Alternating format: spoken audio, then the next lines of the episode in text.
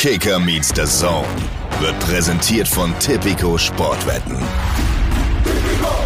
Wenn man gerade mit, mit Frankfurt ums Überleben kämpft, dann so eine Nachricht noch zu erhalten, dann hast du das Gefühl, keine Ahnung, Mike Tyson haut dir in die, in die Magengrube und dann ist erstmal die Luft weg.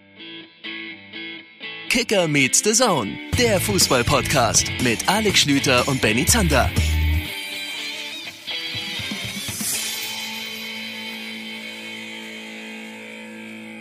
Liebe Leute, da sind wir wieder. Herzlich willkommen zum realsten Podcast, den es im Podcast-Universum so gibt. Kleines Beispiel gefällig. Wir haben gerade überlegt, wie wir einsteigen in diese Folge. Benny Zander sagt, ich hatte einen Einstieg vor zwei Tagen, als ich auf der Autobahn war. Dieser coole kreative Einstieg ist irgendwo auf der A9 zwischen Leipzig und München.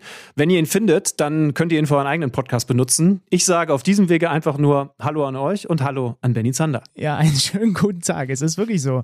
Er ist mir einfach durch die, ne, durch die Hände ja nicht, die waren ja am Lenkrad, aber er ist mir durch die, durch die, durch die, nee, die Scheibe war auch nicht offen, weil es war ja auf der Autobahn. Er ist auf jeden Fall nicht mehr da. Er ist weg. Ich habe jetzt noch gerade kurz überlegt, kann man irgendwas machen mit hier? Es ist die Jahreszeit, wo draußen die Blätter von den Bäumen fallen und genauso Ja, fallen die kreativ. Trainerjobs, bla bla bla. Aber nein, wir, wir sind einfach, wir sind heute einfach mal ehrlich.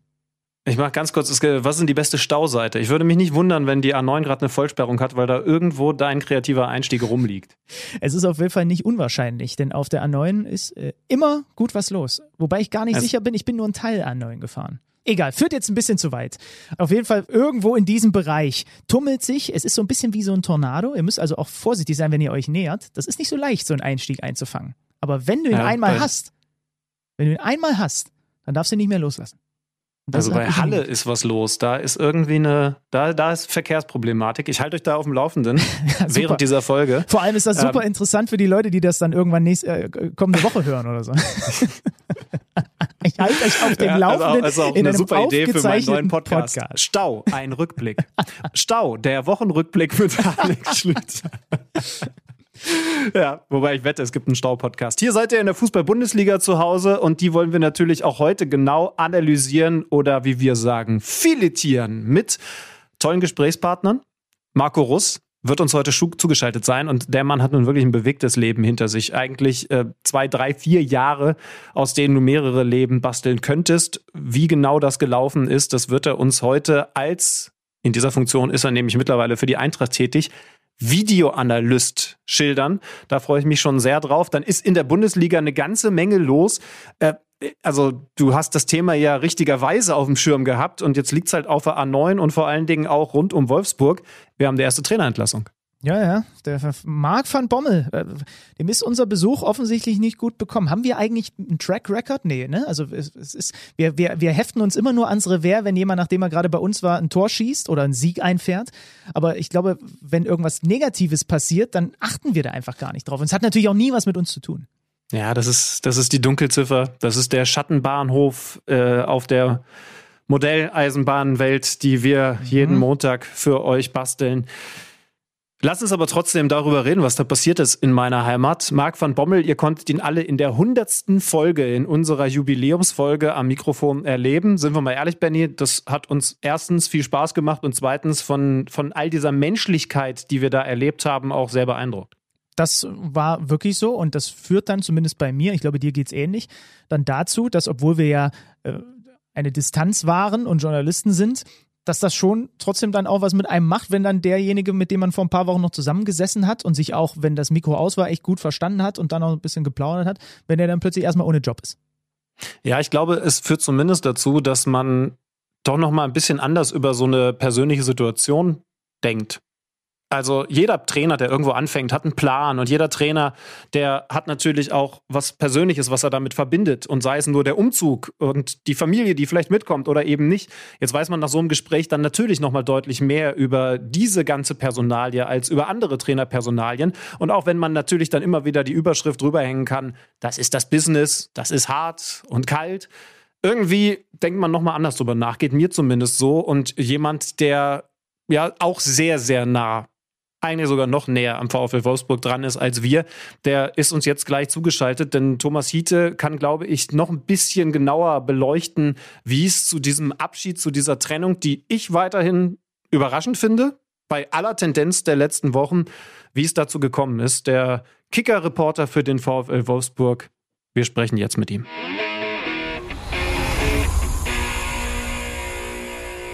Es gibt ja vor der Saison immer so ganz böse Wetten auf die erste Trainerentlassung der Saison. Jetzt weiß ich gar nicht, ob man sagen kann, der VfL Wolfsburg hat gewonnen oder verloren. Fakt ist, Marc van Bommel ist nicht mehr Trainer beim VfL Wolfsburg und Thomas Hiete muss uns jetzt erklären, warum. Thomas, grüß dich. Hallo, grüße dich, grüße euch. Ja, äh, vielen Dank, dass ich das erklären darf. ja, du bist unsere große Hoffnung, denn ja. Benny und ich, wir waren trotz der Niederlagenserie überrascht. Marc van Bommel selber war überrascht. Warst du auch überrascht?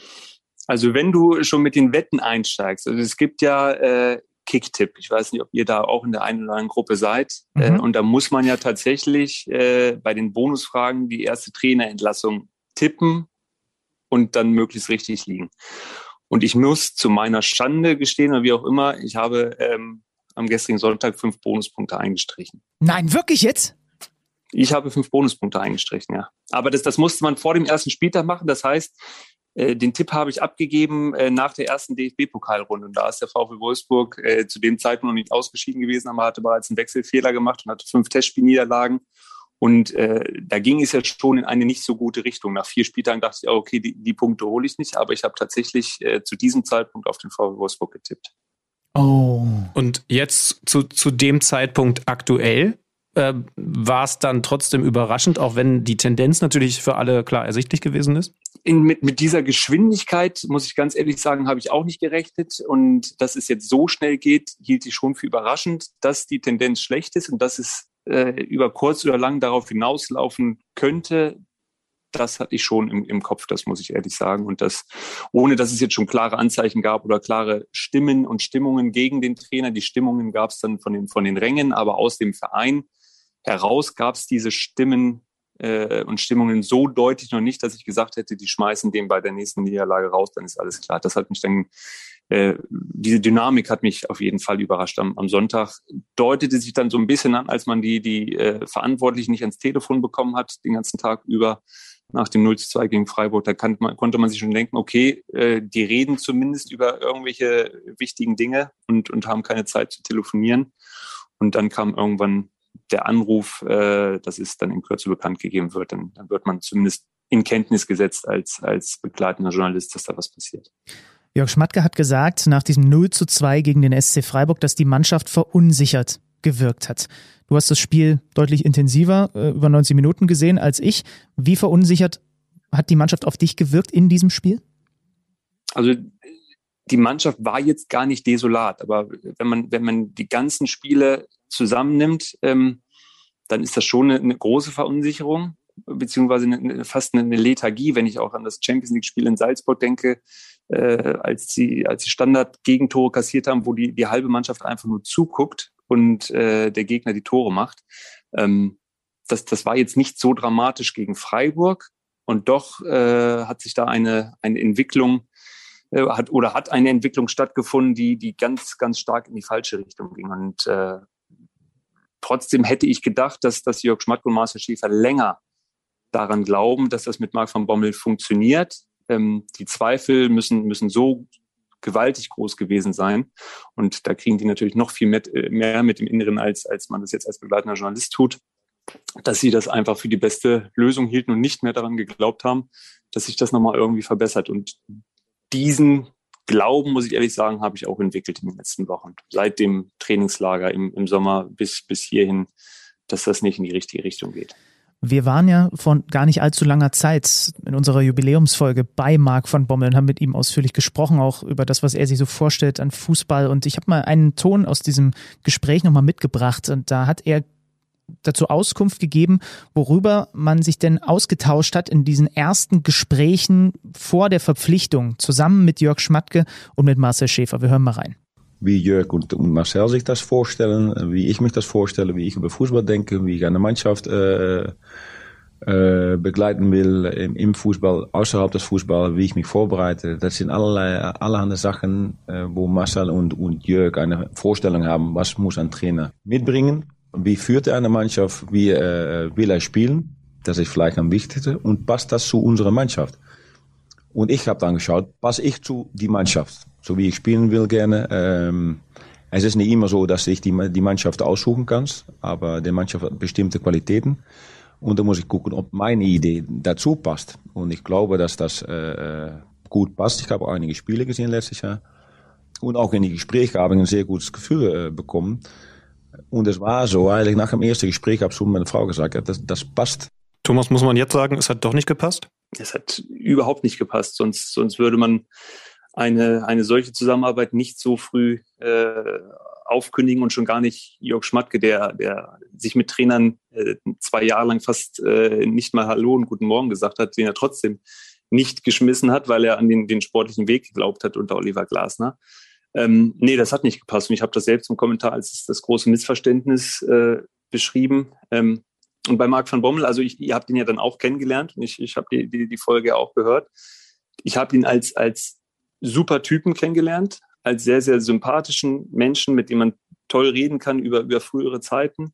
Ähm, aber gerade diesen Punkt, wenn er über seine Idee recht, äh, redet, wenn, wenn ich dann mal nachgefragt habe, wie, wie ist denn die Idee? Äh, mal diese De Idee in, in, in drei äh, Wörtern beschreiben, da kam dann immer nichts. Ich weiß nicht, ob er das dann nicht wollte in der Öffentlichkeit. Auf jeden Fall ist er bei, bei allem, äh, was, was das, was die Mannschaft tun sollte, immer sehr, äh, nur an, hat er an der Oberfläche gekratzt und ist nie wirklich in die Tiefe gegangen. Zumindest für, für uns, die, die sich dafür dann interessiert haben äh, in der Öffentlichkeit. Irgendwie in die Richtung geht doch auch das, was Schmatke zum Thema Spielidee und Marc von Bommel gesagt hat, oder? Wenn er, ich zitiere jetzt nochmal, wenn er dann sagt, äh, ich glaube, dass Marc van Bommel eine klare Spielidee im Kopf hat und bemüht ist, die in jeder Trainingseinheit umzusetzen und man das auch sehen kann. Und jetzt kommt, finde ich, ein sehr interessanter Satz. Aber aus Gründen, die ich nicht näher erläutern will und die nicht in die Öffentlichkeit gehören, ist es nicht gelungen, sie umzusetzen. Ja, finde ich, finde ich, finde ich auch interessant, den Satz. Also, ich, ich, ich kann mir Teile zusammenreimen. Ähm, ich glaube, äh, so sympathisch wie Marc von Bommel ist, so sympathisch war er auch gegenüber der Mannschaft. Die haben den, den als Typen sehr, sehr gerne gemocht. Vielleicht war er sogar zu lieb, ähm, dass diese, äh, dass sich da so ein gewisser Schlendrian eingeschlichen hat in, in diese Mannschaft und, und er dann nicht entsprechend entgegengewirkt hat, was er dann tun hätte müssen als Trainer. Ähm, und so hat sich das ergeben, dass, dass das alles auseinandergegangen ist. Er hat ja dann immer gesagt, das Gute von Oliver Glasner will er behalten und was Neues hinzu. Das Neue war dann, das, das hat man dann irgendwie mitgekriegt, schon dann wirklich Ballbesitz, Dominanz, viel Kurzverspiel und nicht mehr dieses direkte Vertikale, was, was Oliver Glasner immer wollte. Für den konnte es nicht schnell genug nach vorne gehen. Und, und er wollte einfach den Ball laufen lassen, den Gegner dominieren, müde spielen. Äh, hat dann, dann selbst mal gesagt, dadurch werden wir weniger laufen. Und dieses weniger Laufen hat sich dann tatsächlich durchgesetzt, dass die Mannschaft deutlich weniger gelaufen ist als, äh, als in der vergangenen Saison. Und so hat sich das irgendwie alles verflüchtigt, was die Mannschaft wirklich ausgezeichnet hat. Aber was Neues, Gutes, diese Ballbesitzdominanz äh, hat es zu keinem Zeitpunkt wirklich gegeben. Die haben dann die Spiele gegen Leipzig gewonnen mit 1-0. Das war dann kämpferisch super, aber auch nicht so, dass sie die spielerisch auseinandergenommen haben. Es gab eine zweite Halbzeit gegen Frankfurt, die okay war, aber unterm Strich waren das viele, viele enttäuschende Spiele und Halbzeiten. Und dann kam es zu diesem Entschluss. Wie, wie sehr müssen wir dann aber natürlich auch über ja, die Entscheidung von Jörg Schmatke und Marcel Schäfer sprechen, dass sie ihn überhaupt als Trainer verpflichtet haben, wenn vielleicht dann auch, Fragezeichen, das, was er an Fußball spielen lassen wollte oder so, vielleicht auch gar nicht so zu dem gepasst hat, was die, was die Mannschaft irgendwie in den letzten Jahren unter Glasner so stark gemacht hat? Und das frage ich mich tatsächlich auch, weil die hatten wahnsinnig viel Zeit, sich mit dem Trainer Marc van Bommel äh, auseinanderzusetzen. Der, der, Nachteil war natürlich, sie konnten dann zu diesem Zeitpunkt, als sie sich dann mit ihm beschäftigt haben, und das war meines Wissens schon sehr, sehr früh, als äh, der zumindest öffentlich der Abschied von, von Oliver Glasner dann noch nicht feststand. Das hat sich ja bis zum, zum letzten Spieltag oder bis nach dem letzten Spieltag gezogen, bis dann äh, das Ding gegen Frankfurt, äh, äh, in Richtung Frankfurt über die Bühne ging. Sie waren schon sehr, sehr früh äh, klar, praktisch mit Marc van Bommel, konnten ihn aber natürlich nicht in Trainingseinheiten beobachten, nicht äh, erleben, wie er an der Seite agiert. Äh, das kann man möglicherweise auch über, über irgendwelche Scouting-Portale äh, noch hinbekommen. Und trotzdem haben die viel mit ihm geredet, aber wie es dann dazu gekommen ist, dass sie der Meinung waren, das passt definitiv, obwohl es auch aus, gerade aus Holland viele Stimmen gab, die gesagt haben, die haben große Zweifel. Ähm, das, das frage ich mich auch, äh, ob, das, ob das wirklich äh, eine große Täuschung war, äh, wovon man jetzt ausgehen muss und, und wie es dazu gekommen ist. Ähm, Fakt ist, es hat, hat unterm Strich menschlich diesmal, glaube ich, ziemlich gut gepasst, was ja auch nicht selbstverständlich ist. Ähm, sportlich dann überhaupt gar nicht. Und jetzt kommt es zu einer Situation, bei der ich auch nicht gedacht hätte, dass wir sie nochmal erleben, dass zumindest interimsweise Michael Fronzek in der Bundesliga nochmal das, äh, das Zepter schwingt, ähm, der ja so ein bisschen der Jörg Schmatke Intimus auch ist. Wie glaubst du oder hast du da schon auch was gehört, wird der weitere Fahrplan jetzt aussehen? Ich meine, es ist nicht mehr so lange hin bis zur nächsten Länderspielpause gefühlt für mich von außen betrachtet ist sehr unwahrscheinlich, dass sie jetzt mal eben bis zur Länderspielpause in den nächsten anderthalb Wochen dann noch einen neuen Cheftrainer präsentieren, oder? Also ich, ich hatte kurioserweise mit Michael Fronzek ein Interview geführt vor dem ersten Champions League-Spiel und habe genau dieses Szenario äh, mal skizziert. Äh, was ist, wenn, wenn äh, Van Bommel weg ist, er Trainer, er hielt das für ausgeschlossen in, in diesem Club weil der Club so äh, gestanden und, und gesund ist, dass er das nicht für möglich hielt, dass das dazu kommt, dass, dass er den, den jungen Trainer dann praktisch ersetzen muss. Jetzt, jetzt ist es soweit gekommen. Das gibt dem VfL äh, zumindest ein bisschen Zeit, dass ein Fußballlehrer, äh, der auch noch enger Vertrauter ist von, von Jörg Schmatke, ähm, im, in ihren Reihen haben. Aber ich denke schon, dass sie so schnell wie möglich versuchen werden, da jetzt den, den neuen Chef zu finden. Aber jetzt ist natürlich anders als noch im Sommer als es deutlich mehr Möglichkeiten gegeben hätte, ist der, ist der Markt relativ überschaubar. Und ich, ich, ja, ich kann mir nicht vorstellen, dass jetzt irgendwen rausholen aus dem Vertrag oder so mitten in der Saison. Das, das könnte schwierig werden. Aber da knüpft sich ja die letzte Frage an, was wird das jetzt für ein Fußball, den Wolfsburg spielen wird, nachdem man in der vergangenen Saison den einen gespielt hat und jetzt mit Van Bommel den anderen versucht hat. Ich würde fünf Tippkick-Punkte darauf setzen, dass sie eher wieder in Richtung Glasner wechseln. Also Glasner Fußball. Ich könnte es mir auch vorstellen, weil für diesen Fußball war der, der, der Kader natürlich perfekt zusammengestellt. Ähm, jetzt ist mit Xaver Schlager, das darf man auch nicht vergessen bei der Bewertung von, von Marc van Bommel, ist ein, ist ein Schlüsselspieler im Mittelfeld ausgefallen. Aber auch er ist eigentlich ein Spieler, der für dieses schnelle Umschalten äh, steht. Ich glaube nicht, dass sie, dass sie sagen, wir halten daran fest und gehen voll auf Ballbesitz. Ähm, die werden versuchen, ähm, äh, eine Mischung, was sie so eigentlich auch machen wollte, nur man hat es nicht gesehen, hinzubekommen. Natürlich müssen die auch defensive Gegner äh, dominieren mit dem Ball, aber die werden auch weiterhin versuchen wollen, möglichst schnell dann in, in vielen Situationen vors Tor zu kommen. Aber das legt letztendlich dann die sportliche Führung mit dem neuen Trainer fest. Nur das sollte dann natürlich auch, auch sitzen dann in diesem Fall. Ich glaube, darauf kann man tatsächlich keine Wetten abschließen, aber umso glücklicher sind wir, dass, dass wir mit dir über das, was da passiert ist, sprechen konnten. Thomas, ganz lieben Dank und bis bald mal wieder. Vielen Dank auch an euch.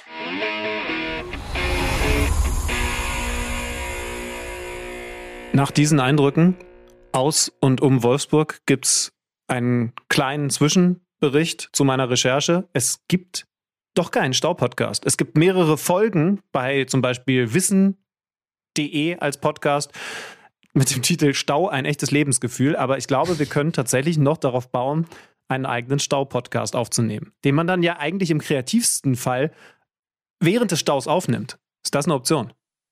Das, ja, aber dann musst du ja, also willst du dann selber für den Stau sorgen oder, oder bist du wie so ein, wie, wie diese Tornado-Hunter in den USA, die dann immer dahin fahren, wo der Stau gerade ist? Zander und Schlüter, die Staujäger. Dann klingt das tatsächlich alles direkt ein bisschen spannender. Da können wir den Deutschen vielleicht auch mal erklären, wie das Reißverschlussverfahren funktioniert.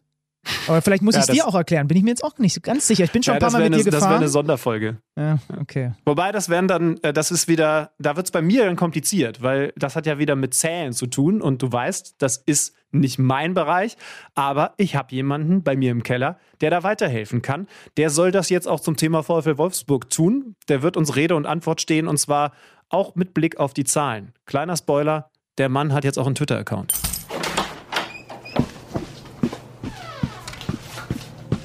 Neues aus dem Datenkeller. Präsentiert von Tipico Sportwetten. Nach acht Pflichtspielen ohne Sieg zog der VfL Wolfsburg am Sonntag die Konsequenzen und entließ Marc van Bommel. Der Niederländer war insgesamt nur 115 Tage im Amt und holte in dieser Zeit mit den Wölfen im Schnitt gerade einmal 1,15 Punkte pro Spiel. In den letzten 40 Jahren hat unter allen Cheftrainern beim VfL nur Valeria Ismail mit 1,0 Punkten pro Spiel eine schlechtere Bilanz. Van Bommels letztes Spiel als VfL-Trainer war dabei eine 0 zu 2 Heimniederlage gegen den Sportclub aus Freiburg. Und ganz passend dazu hat uns Adrian Hummel auf Twitter gefragt, kommt es eigentlich nur mir so vor oder gab es ungewöhnlich viele Trainerentlassungen nach Spielen gegen den SC Freiburg? Ich finde das eine überragende Frage und um das Ganze mal zu überprüfen, habe ich mir die Daten der letzten zehn Jahre etwas genauer angeschaut. Und tatsächlich gab es in der Bundesliga in den letzten zehn Jahren acht Trainerentlassungen, die auf Spiele gegen den SC Freiburg folgten. Die acht Trainerentlassungen sind allerdings nicht Topwert in den letzten zehn Jahren. Hier liegt der SC nur auf Platz drei. Angeführt wird die Liste vom SV Werder Bremen mit zehn provozierten Trainerentlassungen, knapp vor dem FC Augsburg mit neun provozierten Trainerentlassungen. Ich glaube, die Laune in Freiburg dürfte dieser verpasste Topwert aber wohl niemandem verderben, denn der SC ist weiter nach neun Spielen das einzig ungeschlagene Team der Bundesliga und könnte diese Serie gegen Fürth ja auch problemlos fortsetzen. Denn auch Tipico sieht Freiburg mit einer 1,4er Quote als klaren Favoriten in diesem Spiel und ich glaube, Stefan Leitl wird hoffen, dass die Freiburger nicht den nächsten Trainerwechsel provozieren. Neues aus dem Datenkeller. Präsentiert von Tipico Sportwetten. Folgt diesem Mann, Freddy Tappe, aka Raumverknappung auf Twitter, denn nur so hat er eine Chance, sich die wichtige Heizung für den Winter in seinem Keller zu finanzieren. Und was nehmen wir mit aus den Zahlen? Also erstens habe ich auch nicht gedacht, dass Marc van Bommel dann doch so einen geringen Punkteschnitt hat, obwohl es doch so gut losgegangen ist. Und was haben wir noch gehört? Es sollte mal ganz genau hingeschaut werden, was da in den nächsten Wochen bei den Gegnern von Augsburg und Werder Bremen passiert. Werder Bremen am kommenden Spieltag in Liga 2 gegen den FC St. Pauli. Ich würde sagen, Timo Schulz, der zieht sich jetzt schon ganz warm an. Ja, genau, vor allem er. Vom, vom, von der Mannschaft, die ja nun wie keine andere in der zweiten Liga bislang funktioniert. Ad Raumverknappung, da fällt mir gerade auf, dass ich noch eine Domain besitze, lügenpressing.de. Glaubst du, damit mache ich nochmal irgendwann oh. was? Ist nicht so, also äh, hat mehr Erfolgsaussichten als mein Staupodcast. ja, stimmt allerdings. Lügenpressing. Gar nicht schlecht, ne? Aha. Nicht so verkehrt. Ja. Bringt mich literarisch zu unserem nächsten Gast, Marco Russ. Das äh musst du vielleicht noch mal kurz ein bisschen erklären für die Hörer und Hörerinnen. Ja, also äh, mein, meine Herleitung wäre jetzt, du hast über Presse geredet und der Mann hat ein Buch geschrieben. Reicht das als Überleitung? Wir haben da relativ geringen Anspruch, du kennst uns. Ja, dann lassen wir das so stehen. Jetzt Marco Russ, bitte.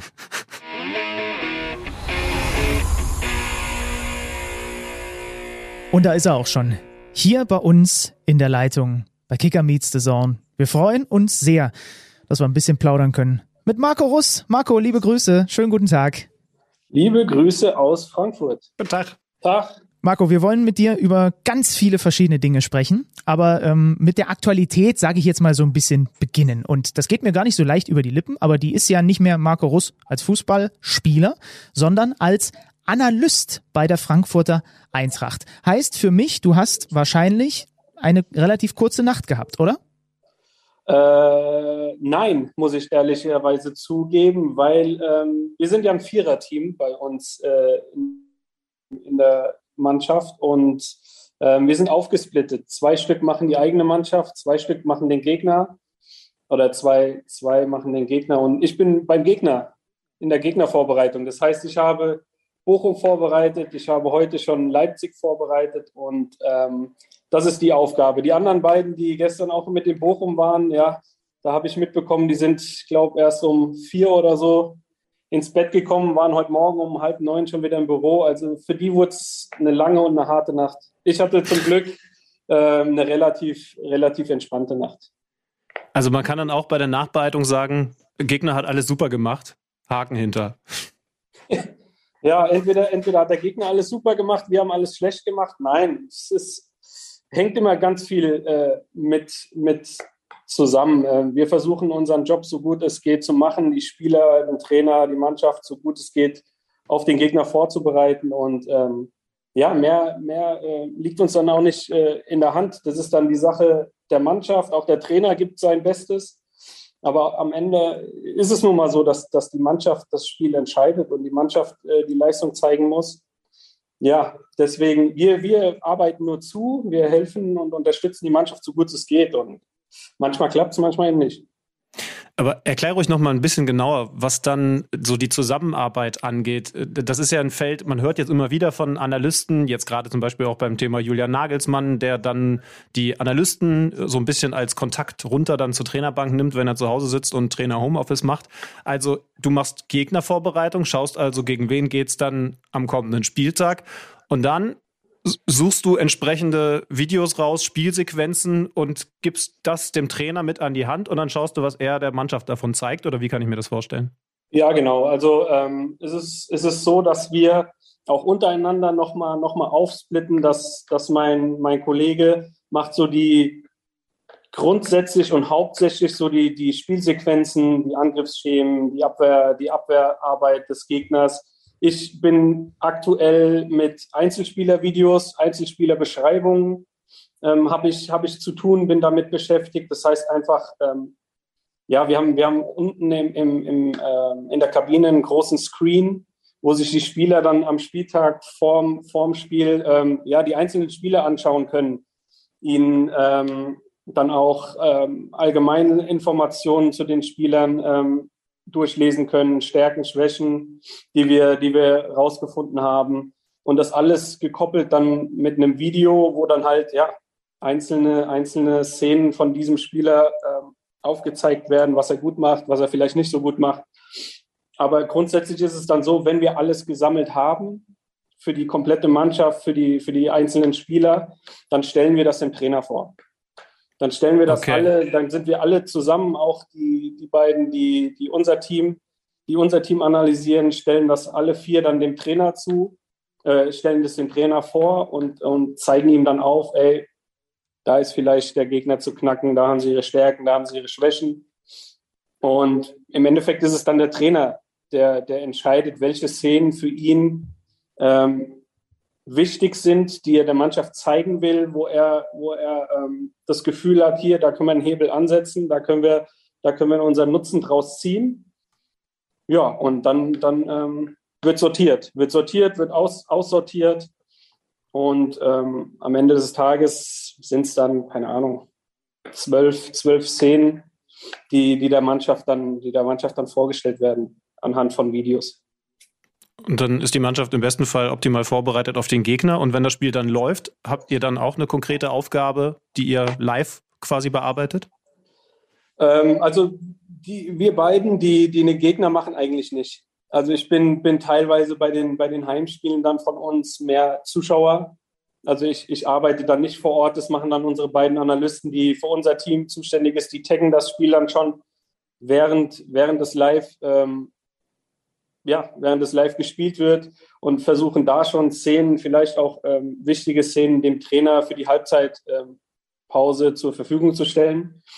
Und ähm, wenn ich dann nicht am Stadion bin oder im Stadion bin, live vor Ort, dann, dann bin ich wahrscheinlich in einem anderen Stadion und ähm, schaue mir den nächsten Gegner schon an oder den übernächsten Gegner schon an, weil die, die Spiele ja dieses, diese Saison auch ziemlich eng getaktet sind, auch mit der Euroleague jetzt. Da bleibt nicht immer viel Zeit, alles, alles so gründlich und so sorgfältig wie möglich äh, zusammenzufassen. Von daher arbeiten wir schon immer im Voraus. Ich war jetzt beim Heimspiel gegen Berlin in Fürth und habe mir da Fürth gegen Bochum angeschaut. Von daher, ähm, ja, wenn es passt, schaue ich sie mir dann eher als Fan an mit, mit der Analysebrille an. Wie intuitiv ist für dich dieser Job als ein Spieler, der ja auf einem bestimmten Level gespielt hat? Und wie sehr ist es trotzdem für dich auch eine Umstellung, was Fußballspiele schauen, Fußballer anschauen angeht? Voll. Also es war für mich eine große Umstellung. Jetzt mal abgesehen von dem ganzen Software-Gedöns und alles, was ich, was, ich, was ich alles neu lernen musste, mit wie viel Programmen gearbeitet wird, mit wie viel ähm, ja, Informationen ähm, jongliert wird, ist schon Wahnsinn, muss ich sagen. Und natürlich hat sich der Blick auch, auch ähm, dahin geändert, dass ich Spiele jetzt nicht mehr wie ein Fan schaue. Wenn ich, wenn ich, wenn ich früher Champions League geguckt habe oder auch Bundesligaspiele, die Konferenz geschaut habe oder so samstags, dann habe ich sie einfach als Fan, Fan geschaut, habe genossen und habe ähm, ja einfach da gesessen und die, und die Spiele geschaut. Und heutzutage ist es wirklich so, ich merke das immer mehr, dass man, dass man jetzt schon auf, auf taktisches Verhalten achtet, auf Abstände achtet, die, worauf ich früher, wenn ich Fußball geguckt habe, einfach keinen Wert gelegt habe, weil es mir einfach egal war. Und heutzutage ist es dann wirklich so, dass, dass, dass ich auch andere Spiele anschaue und schaue, ey, guck mal, die, die machen das so und so, die, die spielen in der Grundformation das ist schon, das hat sich schon geändert, muss ich sagen. Was ich jetzt erst erstmal nicht schlecht finde. Aber das ist schon spannend, weil das ist dann doch eher so, wie man, wie ich es mir auch vorgestellt habe, als wir uns so ein bisschen auf dieses Gespräch vorbereitet haben, dass man als Spieler, ja, man ist Teil einer Mannschaft, aber man ist auch ein bisschen Einzelkämpfer und ihr kriegt das im Grunde genommen auch so ein bisschen mundfertig dann auch wieder ja von den anderen Analysten, die du hattest, hin, hin sortiert, ne? Und jeder ist dann erstmal mit seiner Aufgabe beschäftigt. Also das ist nicht so, dass man die ganze Zeit das große Ganze da im Blick hat und jede taktische Entwicklung irgendwie durchdringt. Ja, es ist, es ist schon, es ist schon äh, positionsspezifisch und natürlich auch äh, personell abhängig. Das ist, das ist ganz klar. Also natürlich am Ende, am Ende des Tages steht das große Ganze nun mal im Vordergrund. Das ist, die Mannschaft soll gewinnen und darauf, daraufhin wird gearbeitet. Aber man versucht natürlich dann auch individuell noch immer mal wieder in, in, in, in einen Input ähm, zu, zu steuern und, und versucht den, den, den, den Einzelspielern dann auch vielleicht mit Videos zu helfen, was, was vielleicht noch nicht so funktioniert. Gerade neue Spieler, die, die vielleicht die Bundesliga oder die Taktik, die Taktik auch noch nicht so drin haben, den dann einfach mit, mit, mit Einzelspielervideos dann auch so ein bisschen unter die Arme, äh, unter die Arme greifen kann. Aber ähm, grundsätzlich ist es schon so, finde ich, dass ähm, das Große und Ganze im, im Vordergrund steht. Das ist, das ist die Mannschaft und das ist die bestmögliche Vorbereitung jetzt aus unserer Sicht auf, auf, auf den nächsten Gegner. Jetzt sind wir ehrlich, es hätte sportlich auch bessere Zeiten gegeben, schon mal, um mit dir als Ur-Frankfurter zu sprechen. Äh, 0-2 in Bochum, Platz 15. Das Trainerzitat äh, von äh, Oliver Glasner, Achterbahnfahrt geht weiter. Warum kommt die SGE irgendwie noch nicht in die Gänge in dieser Saison? Ja, weil wir das, was wir können, also wir haben es ja schon gezeigt, ähm, gerade Piräus, äh, auch Fenerbahce über, über große Teile in München. Ähm, wir können es, nur wir, wir rufen es halt einfach noch nicht äh, konstant ab. Das ist, das ist die Sache. Ähm, jetzt, jetzt kann man natürlich auch, auch, auch, wenn man Bochum nimmt, ein bisschen, bisschen schauen. Der, der Spielverlauf ist natürlich auch ein bisschen ähm, gegen uns gelaufen. Ne? Früher, früher Rückstand, was, was immer mal wieder passieren kann. Dann, dann kriegst du einen Elfmeter, den, den verschießt du. Dann hast du zwei frühe Auswechslungen, die, die nicht so eingeplant waren. Also es hat alles ein bisschen so zusammengehängt, was jetzt, äh, zusammengehangen, was jetzt keine Ausrede sein sollte, weil wir einfach nicht gut, nicht gut genug waren an, an dem Tag. Aber ähm, wir müssen es jetzt einfach schaffen, mal eine gewisse Konstanz in unsere Leistung zu bringen. Was, was wir auf jeden Fall drauf haben, was die Spieler drauf haben. Wir haben diese Qualität aber es reicht einfach noch nicht, um äh, konstant auf Bundesliga-Niveau ähm, im Moment ja, äh, dagegen zu halten. Jetzt hat Benny euer neuen Trainer, Oliver Glasner, ist ja immer noch neu, gerade angesprochen. Wir haben den Plan, dass wir in dieser Podcast-Folge mal so ein bisschen darauf schauen, wie die vielen neuen Trainer bei den unterschiedlichen Vereinen bislang so funktioniert haben. Was, weil du es ja super einschätzen kannst, auch im Vergleich zu seinen Vorgängern. Was macht denn Oliver Glasner aus? Was macht er auch im Vergleich zu so Leuten wie Adi Hütter anders? Er ist äh, mega akribisch. Also er, er, er, schaut auf viele einzelne Details. Ähm, ist auch enorm ähm, ehrgeizig, muss man sagen. Also er gibt sich auch mit, mit guten Spielen, ist er natürlich erstmal zufrieden, gar keine Frage. Aber es gibt immer Dinge, die man, die man verbessern muss, weil wenn man, wenn man zufrieden ist, dann, dann, dann bedeutet das Stillstand. Also wir versuchen, wir versuchen aus, dem, aus der Mannschaft immer das Beste rauszuholen. Das ist gar keine Frage. Und wenn man halt sieht auch, jetzt mal die ganzen, die ganzen neuen Bundesliga-Trainer, ähm, die haben alle ihre Probleme. Adi Hütter ist nicht, ist nicht top gestartet. Ähm, auch, auch jetzt von Bommel mit der, mit der Entlassung, da haben, da haben sie sich bestimmt auch mehr, mehr davon erwartet. Ich glaube, außer Julian Nagelsmann ähm, haben sie alle ihre Probleme. Jesse Marsch in Leipzig ist auch noch nicht so, noch nicht so in dem Flow drin, in dem er gerne wäre. Also man sieht einfach, dass nicht nur die Spieler Zeit brauchen, sondern auch die Mannschaft mit dem Trainer Zeit braucht, mit dem neuen Trainer einfach die Idee, die er hat von Fußball, so umzusetzen, dass man erfolgreich sein kann und sein möchte auch. Das ist gar keine Frage. Von daher, klar, Bundesliga ist schnelllebig, Bundesliga verzeiht ähm, nicht viele Fehler, aber wir sind trotzdem, wir sind trotzdem noch, noch entspannt. Wir sind gewarnt, gar keine Frage, aber immer noch, immer noch entspannt, dass wir den Weg, den wir mit Olli äh, im Moment gehen, der richtige ist. Glasner, davor Hütter, in der Mannschaft Hinteregger. In meinem kranken Gehirn kannst du unglaublich gut auf Österreichisch fluchen.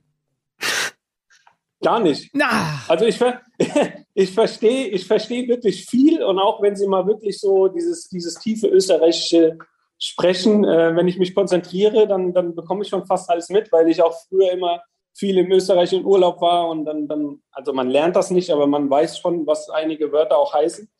Von daher, fluchen kann ich nicht, aber ich verstehe schon ziemlich viel. Also das tut mir leid, da kann ich dir leider nicht, nicht mit dienen. Ja, es ist halt ein krankes Hirn, ne? Was ja, okay. Also für die Leute, die es eventuell da draußen auch gibt, die ein bisschen mehr von Marco Russ auf Hochdeutsch erleben wollen, kann ich sagen, es gibt da seit Anfang des Monats ein Buch, heißt Kämpfen, Siegen, Leben, ein Leben für den Fußball und gegen den Krebs. Das ist, wie gesagt, Anfang des Monats erschienen. Erste Frage, wie kam es dazu, dass du dieses Buch schreibst? Nicht von mir. also ich war, keine Ahnung, ich habe hab mir nie, nie Gedanken drüber gemacht, ähm, nach meiner Karriere jetzt, auch so schnell nach meiner Karriere, ähm, mich hinzusetzen und, und ein Buch zu schreiben. Also A, habe ich das Buch ja nicht selbst geschrieben, sondern mit meinem Co-Autor Alex Raag, Grüße auch äh, von der Seite aus, der, der das Buch äh, aus meiner Sicht äh, top geschrieben hat. Ähm, es kam über einen gemeinsamen Freund, der ist, der ist auch ein äh, eingefleischter Eintracht-Fan und äh, den habe ich, hab ich irgendwann mal kennengelernt. Und da waren wir abends essen und ähm, kamen dann irgendwie, kam irgendwie drauf, hat er gesagt, ey du, kannst du dir nicht vorstellen, ein Buch zu schreiben? Und ich so, boah, da bin ich doch eigentlich noch zu jung für, weil wenn man, wenn man sieht, so Nelson Mandela, keine Ahnung, wer, wer alles Bücher schreibt, die haben ja eine gewisse Lebenserfahrung, die haben schon ein bisschen, bisschen was auf dem Buckel und ich war im ersten Moment so ein bisschen skeptisch de, dem Ganzen gegenüber und ähm, er hat dann auch gesagt, ey du, überlegst dir einfach mal, schlaf mal drüber, äh, mach dir mal Gedanken. Und äh, umso mehr ich mir Gedanken gemacht habe, äh, fand ich die Idee eigentlich dann immer, immer cooler und habe gedacht, ey komm, wir versuchen das jetzt mal. Und als wir angefangen haben, dann ähm, aufgrund von Corona haben wir, haben wir das ganze Buch eigentlich am Telefon erstellt, ähm, weil wir uns, weil wir uns natürlich, äh, was Treffen angeht, ja, ging das, ging das die letzten, äh, das letzte Jahr nicht wirklich.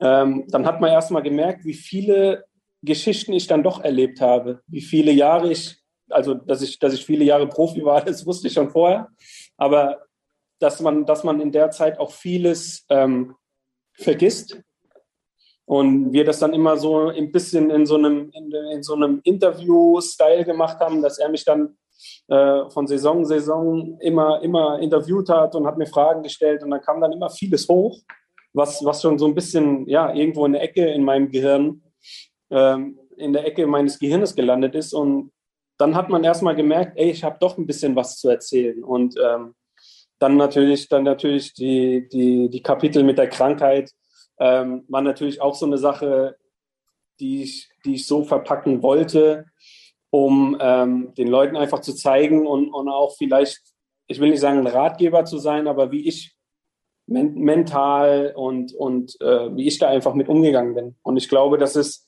das ist gerade, was, was dieses Kapitel angeht, äh, echt gut gelungen. Ja, wir wollen natürlich gleich auch noch über dieses Kapitel in deinem Leben sprechen. Aber ich muss mal ehrlich gestehen, wir sind gleich alt. Du bist auch 85er Jahrgang, ne? Yes, ja. ja. ja ich, bin, ich bin auch 36 und habe mich jetzt gerade dabei erwischt zu überlegen, worüber ich denn schreiben würde, wenn, wenn ich es. jetzt ein Buch schreiben Lass müsste. Es. ist schwierig. Ich glaube, ich, ich, glaube ohne, ohne Witz, ich würde im Moment sowas schreiben wie Alex Schlüter äh, und warum Kartoffelpuffer als Lebensmittel unterschätzt werden. Das wäre so mein Thema. Und ich glaube nicht, dass es ganz viele kaufen würden. Aber Kartoffelpuffer mit, mit äh, Salz und Pfeffer oder mit äh, Apfelmus? Ja, das wäre natürlich eine große Frage. Die kann ich jetzt nicht Gulasch. vorweg beantworten. Auch mit Gulasch. Was? Das haben wir noch nie gehört. Ja. Äh, der würde, selbst bei diesem Thema würdest du ein besseres Buch schreiben als ich. okay, aber, aber, aber lass uns über, über das, was dein Leben da in den letzten Jahren geprägt hat, reden. Äh, vorweg die wichtigste Frage: Wie geht's dir aktuell gesundheitlich? Sehr gut. Also außer dass ich merke, dass ich jetzt seit einem Jahr keinen Sport mehr gemacht habe, ähm, geht es mir gut. Also natürlich ist, ist, ist der Beruf ähm, und auch das, was ich im Moment mache, ähm, natürlich wegen der Euroleague auch äh, stressig, weil wir natürlich ähm, in einer, in einer Euroleague-Woche nicht die Zeit haben oder nicht eine reguläre Woche haben, ähm, um den Gegner vorzubereiten, sondern es geht dann schon Schlag auf Schlag und die, die Tage werden dann auch länger und ähm, das Pensum, das wir, das wir dann haben, ist, ist auch enorm.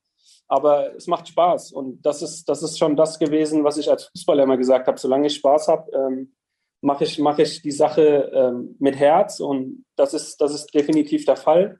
Von daher geht es mir gut. Könnte ein bisschen mehr Schlaf vertragen ab und an, aber sonst ist okay. Ja, sei froh, dass du nicht, äh, dass du Gegneranalyse bei euch machst und nicht das eigene Team. Daher, äh, du bist ausgeschlafener als die Kollegen auf jeden Fall. Das habe ich gelernt ja, schon mal. Das nehme ich schon mal mit stimmt, dir. Ja. Ähm, äh, Lass uns noch mal ein bisschen eintauchen da äh, in dieses Kapitel deines Lebens, in dieses Jahr 2016 und wie du damals eben von dieser, von dieser Diagnose äh, Hodenkrebs überhaupt erfahren hast, wie es überhaupt dazu gekommen ist und was dann danach alles so, so in, ins Rollen gekommen ist.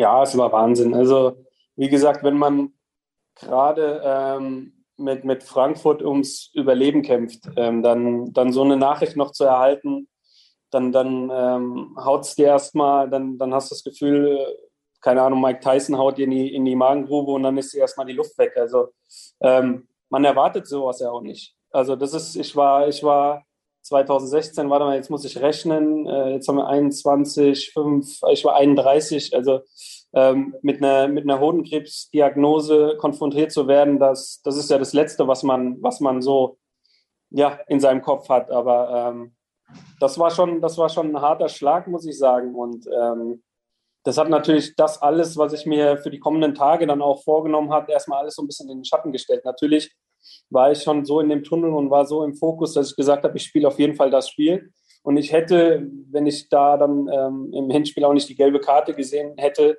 dann auch das Rückspiel noch gemacht. Das ist gar keine Frage. Aber es waren auf jeden Fall aufregende, aufregende und belastende, belastende Tage, muss ich sagen, in der, in der Zeit von, von der Diagnose bis, bis zur OP. Also zur Einordnung, ne? Relegations- Spiel gegen Nürnberg. Du hast es gesagt, Frankfurt kämpft ums Überleben. War es wirklich gar kein Thema für dich? Also ich, ich mag es mir gar nicht vorzustellen, wie das, wie das für die Psyche sein muss, wenn du diese Diagnose bekommst und dann aber eben entscheiden musst, ob du dich da wieder auf den Platz stellst, um so ein wichtiges Spiel für Frankfurt zu spielen. Ähm, also äh, war, war unmittelbar für dich klar, das ist jetzt wichtig, ich muss für die Mannschaft da sein? Ja, ich habe mir, ich mir diese, ich habe mir gar keine Entscheidung gelassen sozusagen. Also ich, für mich stand das ähm, absolut fest, dass ich, dass ich dieses Spiel äh, spielen werde, dass ich, also vorher natürlich, dass ich beide Spiele gespielt hätte. Ähm, man, natürlich ist, ist Abstieg für, für einen persönlich natürlich scheiße und es ist für die Mannschaft scheiße und für den Verein, aber in dem Verein stecken so viele, so viele andere Leute mit drinne, äh, auf Geschäftsstelle, keiner Marketing, wie auch immer. Es gibt so viele, so viele Leute, die auch darunter leiden, wenn, wenn ein Verein absteigt. Also der, der, der Etat wird um die, um die Hälfte gekürzt. Ähm, es werden, werden wahrscheinlich immer wieder dann auch äh, Stellen gestrichen. Und deswegen, deswegen natürlich steht es in der Vita eines, eines, eines, eines Spielers persönlich, aber natürlich steckt noch viel mehr dahinter. Und als ich, ich war Kapitän, ich hatte eine Verantwortung der Mannschaft und dem Verein gegenüber und dem wollte ich, dem wollte ich nicht, nicht entfliehen und, und habe mir, hab mir die, ähm, habe mir das zu, zu Herzen dann auch genommen und wollte, wollte unbedingt dieses Spiel spielen. Und in dem passierte dann auch noch ein Eigentor. ja, war super. Also es hat, äh, im, im Nachhinein betrachtet dann, dann natürlich alles, alles zusammengepasst mit der, mit der Diagnose, mit dem Spiel, mit dem Eigentor, mit dem Unentschieden. Dann ähm, mit der OP und abends äh, im Krankenhausbett dann, dann verfolgt, wie wir, wie wir uns gerettet haben. Das war schon, ich will nicht sagen Hollywood-reif, aber es war schon, war schon äh, filmreif. Wie kommt man durch so eine Phase, wo erstmal das sportlich ist, dann muss man so eine Diagnose verkraften. Dann hat man eine OP und dann geht man zweimal durch eine Chemo durch. Wie, wie kommt man da durch, frage ich mich. Ich kann mir das überhaupt nicht vorstellen. Es, es gibt, gibt, für mich kein, kein Paralleluniversum, wo ich, mir, wo ich irgendwie eine Idee habe, wie ich damit klarkommen könnte. Das ist, also in meinem, in meinem Fall war es, mental einfach ähm, überlebenswichtig. Also die mentale Stärke hat so viel, so viel ausgemacht. Ähm, das haben mir die Ärzte auch schon, schon von Anfang an gesagt. Ey, du, wenn du von Anfang an positiv an die Sache rangehst, die Chancen natürlich, ähm, ich habe immer so, so lapidar gesagt, dass die, die Art von Krebs, die ich habe, ähm, ja im Gegensatz zu, ich sage jetzt mal Brustkrebs, Prostatakrebs, Lymphdrüsenkrebs, ja eigentlich eine Kindergartenversion ist. Also äh, die Chancen stehen, stehen sehr, sehr gut, dass man, dass man äh, komplett frei aus der ganzen Sache rauskommt. Und die Ärzte mir einfach immer geraten haben, sei positiv. Ich war auch vorher schon immer einer, der, der mental stark war und der mit, mit gewissen Drucksituationen umgehen konnte. Natürlich war das jetzt nochmal eine ganz andere Art von Druck, weil es natürlich schon ein bisschen auch um, um, um mein Leben ging, um meinen Körper ging. Aber ähm, dieses positive Mind hat mir, hat mir enorm, enorm geholfen in der Zeit. Natürlich hatte ich auch Phasen, gerade während der zweiten Chemo, wo ich gedacht habe, boah, ich habe keinen Bock mehr, es nervt mich jetzt alles ab hier. Aber ähm, mir, dann, mir dann ziemlich schnell eigentlich dann auch wieder ähm, ja, selbst gesagt habe, ey, dass die Woche, die Woche, die schaffst du jetzt noch und dann sieht das doch alles wieder ganz gut aus. Und ähm, ich kann jedem raten, natürlich sind wir mental nochmal anders geschult, auch durch, durch, durch, durch den Leistungssport, den wir betreiben, aber ähm, für alle anderen da draußen, wenn du, wenn du positiv an eine Sache rangehst, auch, auch noch so, es gibt noch so scheiß Tage, aber der Kopf, der Kopf entscheidet so viel in so einer Sache und ähm, der hat mir enorm viel geholfen.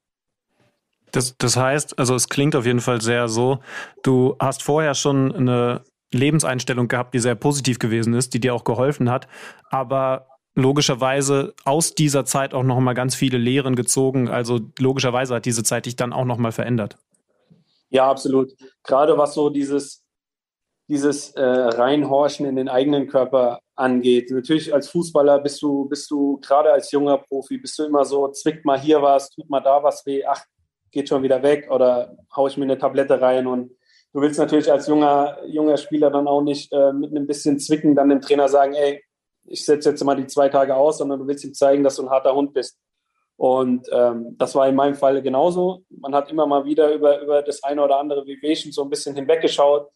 Aber gerade nach so einer, so, so einer Erkrankung ähm, war das dann in meinem Falle so, dass ich dann wirklich auf die Signale, die mein Körper mir gesendet hat, sei es auch nur eine Erkältung oder sowas, dann doch schon eher so ein bisschen hellhörig geworden bin und habe dann auch mal gesagt, ey, ich mache jetzt mal eins, eins, zwei, drei Tage Pause, wenn ich mal irgendwie äh, Muskelprobleme oder sowas hatte.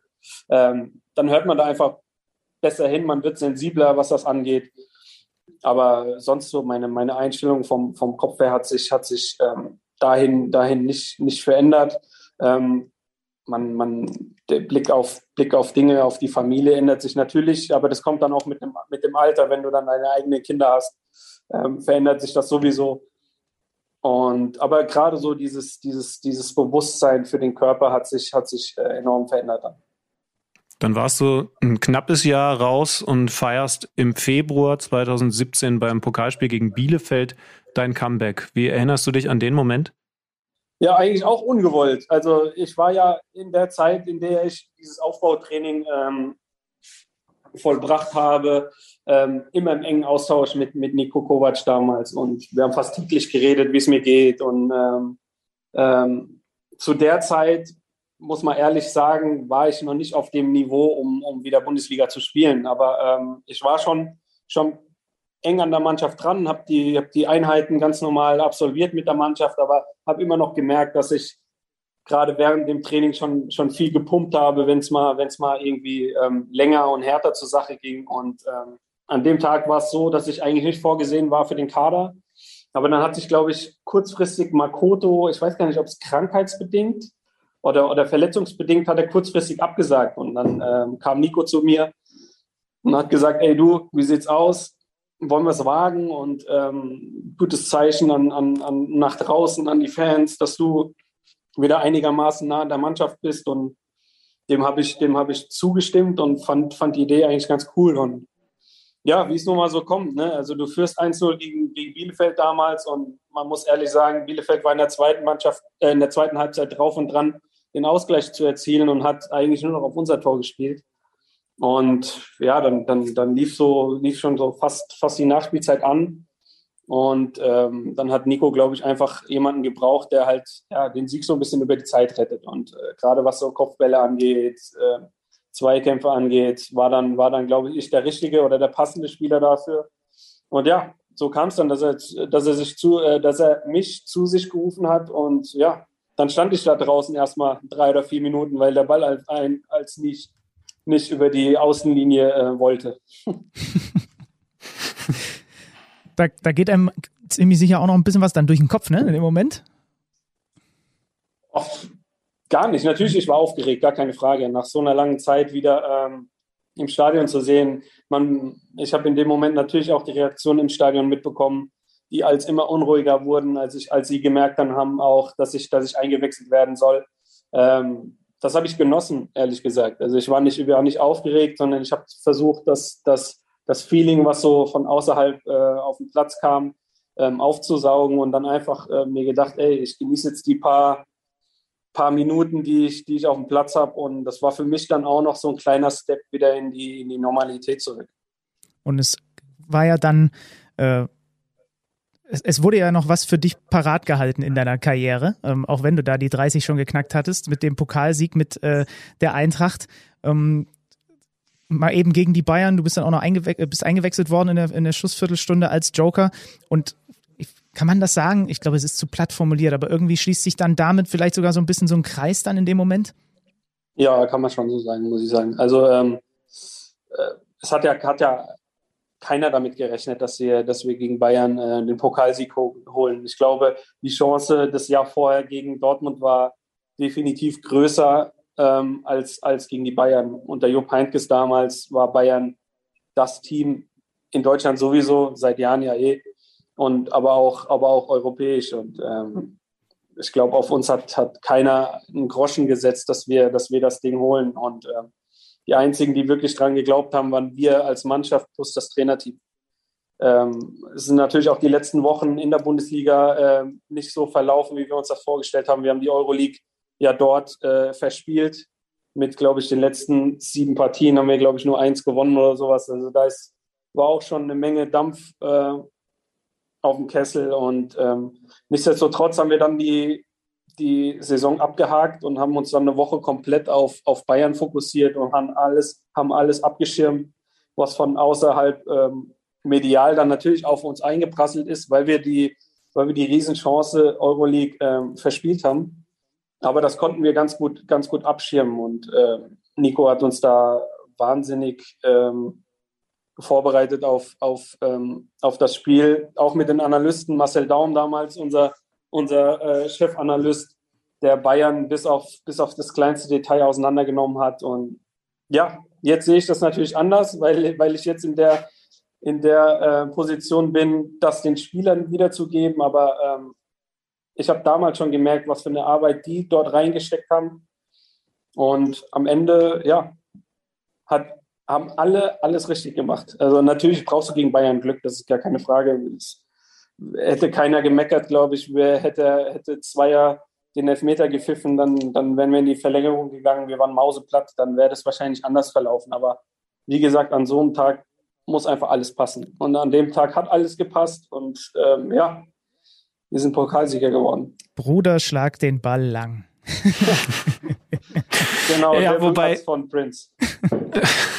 Äh, das hätte das krönende Ende sein können, aber du hast noch ein bisschen weiter gespielt und inwiefern ist es dann doch irgendwie ein Wehmutstropfen, wenn du auf deine Karriere zurückschaust, dass es dann nochmal diese Verletzungsprobleme gegeben hat, dass du diesen Achillessehnenriss hattest, der ja die Karriere dann doch irgendwie unfreiwillig beendet hat? Ja, gar nicht. Also überhaupt überhaupt gar nicht, weil ich mir, wie ich schon eben gesagt habe, ich, ich war immer einer, der gesagt hat, solange ich Spaß habe, solange ich mich nicht jeden Tag ähm, körperlich irgendwie quälen muss, ähm, will ich Fußball spielen. Ob es dann für Frankfurt äh, gereicht hätte, das, das, das lassen wir jetzt mal dahingestellt, weil natürlich dann auch das, das eine Wehwehchen mehr dazu gekommen ist, die, die jungen Spieler, die, die hochgekommen sind, die sind alle, alle viel athletischer gewesen, dann wieder viel spritziger, viel schneller und das Spiel wird immer schneller und verlangt immer mehr ab und dann das, das merkst du als älterer Spieler dann schon, das ist gar keine Frage.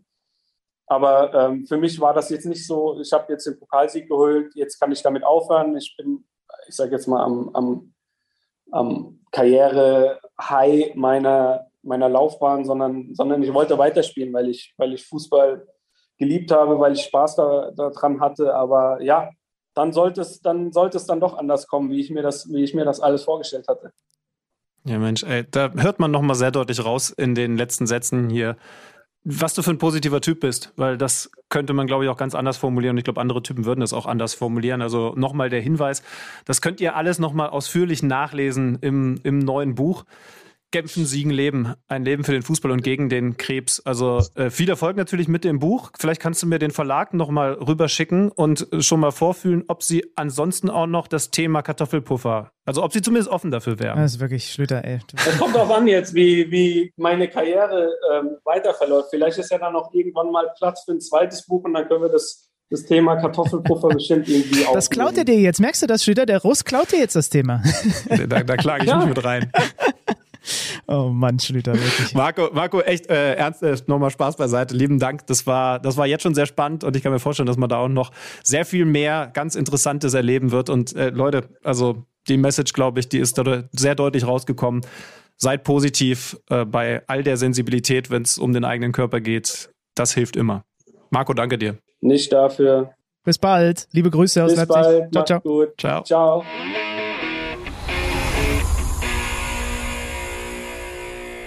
Bevor wir uns dann jetzt gleich wirklich, das haben wir uns nämlich vorgenommen für die heutige Folge, Alex hat schon verraten gerade im Interview, äh, mit den. Gleich aufgeregt mit, war. Ja, das hat man dir auch angemerkt, mit den neuen Trainern beschäftigen.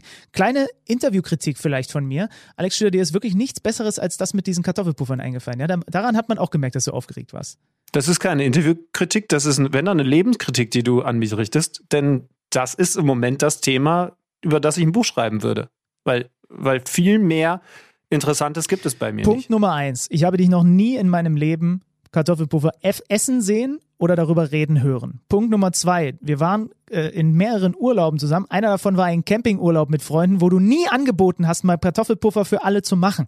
Das ist doch hier ganz, du, du versuchst doch hier gerade nur ein Mann des Volkes zu sein, nachdem du letzte Woche mit deinen Golfschlägern durch halb Deutschland gefahren bist. Nein, es ist, also du kannst bei mehreren von diesen Freunden, mit denen wir Urlaub schon gemeinsam verbringen durften, nachfragen, seit es Poesiealben gibt, schreibe ich da rein Lieblingsessen Kartoffelpuffer. Ich werde jetzt hier nicht verraten, mit welcher Beilage. Denn das werdet ihr erst beim Spiegel-Bestseller Alex Schlüter und wie unterschätzt der Kartoffelpuffer als Lebensmittel Okay. ist erfahren. Ich hätte es gar nicht nochmal aufmachen sollen, das Thema. Wir gehen rein, wir gehen rein in den Spieltag und die Idee ist heute wirklich, Schübenmann, dass wir uns quasi anhand der neuen Trainer und ihrer Zwischenbilanz so ein bisschen durch die Spiele hangeln. Ja? Das ist so ein bisschen die Ja, genau, Idee. wir haben uns gedacht, das, das ist richtig, das ist kompliziert beschrieben, aber richtig. Wir wollen jetzt nach neun Spieltagen mal drauf schauen, was diese vielen neuen Trainer, gerade ja bei den Topvereinen der Vorsaison, bislang so hinbekommen haben.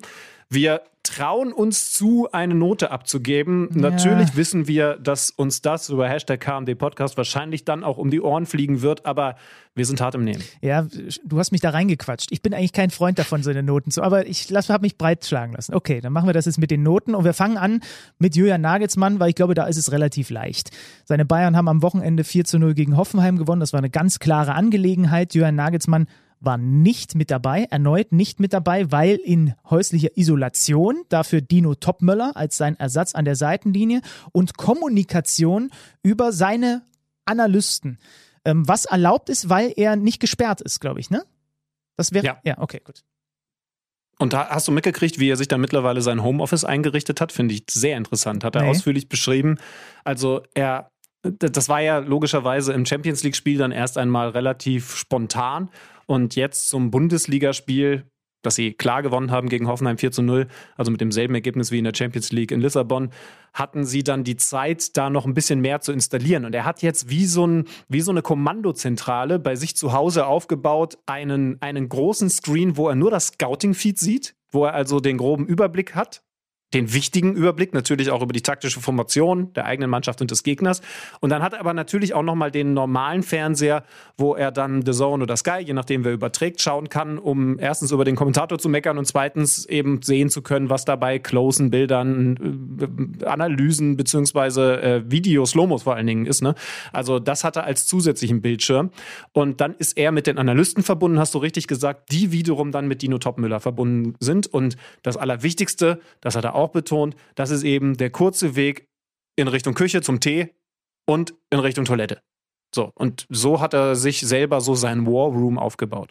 Ist wahrscheinlich dann auch sehr ungewohnt als Trainer, dann vor allem halt aus dieser, es ist ja keine Vogelperspektive, aber diese halt hohe Scouting-Feed-Perspektive, ja, die kennt er aus seiner täglichen Arbeit. Die kennt er aber nicht, wenn seine Mannschaft gerade live spielt, weil da hat er eine ganz andere Perspektive.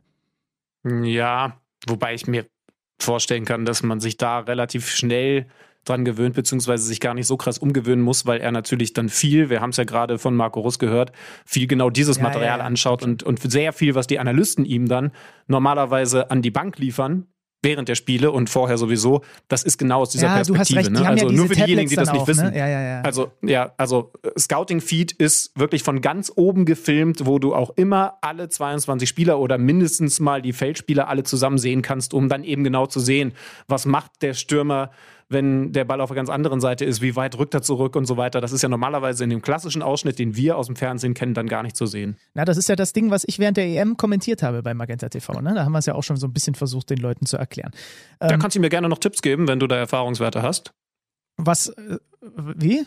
Was? was? Naja, wenn, wenn du der Profi des Scouting-Feeds bist. ich wollte, dass du doch mal hier. Du bist doch hier sonst immer der mit der schamlosen Eigenwerbung. Äh, so, wir vergeben jetzt eine Note für Julian Nagelsmann. Ganz kurz, Schümann, das Thema Kimmich-Impfung machen wir bitte heute einfach nicht auf. Ist das in Ordnung für dich? Ja, ich, also ich, ich würde jetzt einfach mal behaupten, dass ähm, niemand uns von uns verlangt, dass wir da grundsätzlich Stellung zu beziehen. Lass mich, lass mich einen Satz dazu sagen. Ich bin der Meinung, dass jeder grundsätzlich erst einmal das Recht hat über diese Impfung und ob er sich das jetzt gibt oder nicht entscheiden, allein entscheiden darf. Ähm, dass es aber definitiv was anderes ist, wenn ich für so Sachen wie Week Corona dann auch noch Werbung mache, äh, was ja grundsätzlich erstmal gut ist, aber natürlich in so einer Auflösung dann arg an der Glaubwürdigkeit nagt. Das wären jetzt meine zwei Cent dazu. Und ansonsten gibt es Leute, die sich damit auch besser auskennen und die dann gerne ihren Senf dazugeben ja, sollen, wenn sie das möchten. Weil, also es hat zwei Hintergründe. Zum einen glaube ich, dass wir sowieso der gleichen Meinung sind. Also wir sind einer anderen Meinung als er, aber da es kein, keine Impfpflicht in diesem Land gibt, muss man halt auch das respektieren, wenn sich jemand nicht oder in seinem Fall noch nicht impfen lassen möchte. Ähm, und ich hatte gestern dann auch äh, äh, in der Arbeit schon wieder so eine halbe Diskussion in die Richtung und irgendwie ist dieses Thema gerade überall und es, es ist sowieso, egal mit wem man wie darüber diskutiert, es bringt nichts, weil die Fronten sind so unglaublich verhärtet.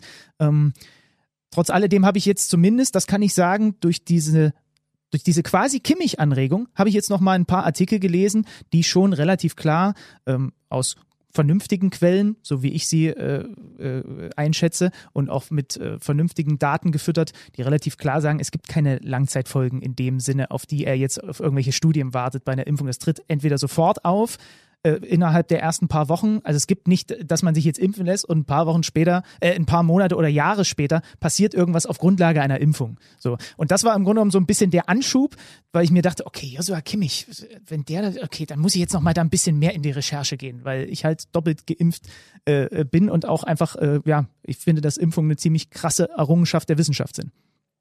Ja, und für alles weitere hört ihr dann die Corona-Podcasts und was es dann noch so alles gibt zu diesem Thema. Ähm, ich gebe Julian Nagelsmann eine 1 minus. Du gibst ihm eine 1 minus. Warum gibst du ihm dann nur eine 1 minus? Weil es noch eine Steigerung gibt zu, zu, zu dem, was er bislang geleistet hat. Und das ist, dass die Mannschaft wirklich komplett seine Handschrift bekommt. Und ganz ehrlich, ich würde behaupten, klar, Julian Nagelsmann ist ein selbstbewusster Typ, er würde sie auch nur eine 1 minus geben. Bis hierhin. Mit dem Ziel, am Ende eine 1 zu haben und ich denke mal auch oh. dem Optimismus und Selbstbewusstsein, dass das noch eine 1 wird. Aber man hört es immer wieder in Gesprächen raus und ihr wisst, ich habe natürlich auch ein bisschen intensiver mit ihm über diese Dinge sprechen dürfen, äh, weil wir ihn eben schönerweise in unserer Sendung sehr, sehr lange hatten. Das, was gerade im Positionsspiel noch nicht ganz so gut läuft. Das, was er aber noch mit dem Team vorhat und das, wo das Team im Moment noch nicht so weit ist, ist der Grund, weshalb ich im Moment nur 1 Minus sage. Boah. Und klar, das ist hoch angesetzt, aber wir reden über den FC Bayern und wir reden über den Top-Trainer, den es überhaupt auf dem Markt gegeben hat. Ja, aber ich finde es wirklich dann ein bisschen zu hoch angesetzt, weil wir sind noch nicht mal mit dem Oktober durch und du weißt, wie seine Vorbereitung ausgesehen hat mit Europameisterschaft und so. Das würde ich jetzt einfach noch nicht von ihm verlangen. Dazu ist die Saison noch zu jung und deswegen ist es für mich eine, eine glatte Eins mit drei Siegen in der Champions League, mit der klaren Dominanz in der Liga, auch in dem Topspiel gegen Leverkusen. Ähm, aber da hast du dann einfach, da bin ich aber auf die anderen Noten gespannt, weil dann hast du aber ganz schön, ganz schön krasse Maßstäbe hier. Ja, ne, logisch, ist doch klar. Also natürlich gibt es Argumente dafür, nur mal zusammengefasst die sieben Tage vom Leverkusen-Spiel bis hin zum Samstagspiel, dem 4 zu 0 gegen Hoffenheim. 5-1 in Leverkusen, 4-0 in Lissabon, 4-0 gegen Hoffenheim. Also, das ist schon beeindruckend. Aber gut, da hat er auch nicht trainiert. Nein, hat er natürlich von oben, haben wir ja ausführlich beschrieben, aus seinem Homeoffice alles mitdirigiert. Wir gehen so ein bisschen tabellarisch weiter und da müssen wir nicht viel weiter gehen. Wir landen nämlich in der Tabelle dann sofort bei Borussia Dortmund und beim nächsten neuen Trainer bei Marco Rose. 3-1 am Wochenende bei der Arminia aus Bielefeld. Enorm bitter. Einmal kurz nur der Seiteneinschub aus Bielefelder Sicht, dass man nicht in Führung gegangen ist. Das wäre nämlich möglich gewesen in diesem Spiel. Am Ende gewinnt der BVB mit 3 zu 1 und rehabilitiert sich ohne Haaland so ein bisschen nach dieser Klatsche da gegen Ajax in der Champions League von unter der Woche.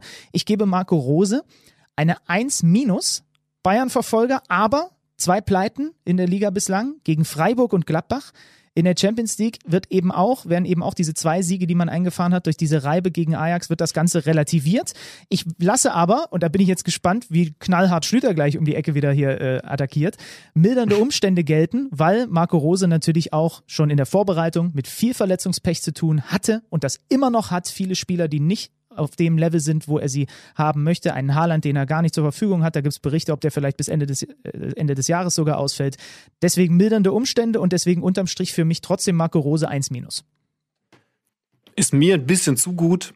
Ich muss auch zugeben, dass ich dann ein bisschen gestaunt habe, als ich gesehen habe, sie sind in der Liga ja nur einen Punkt hinter den Bayern.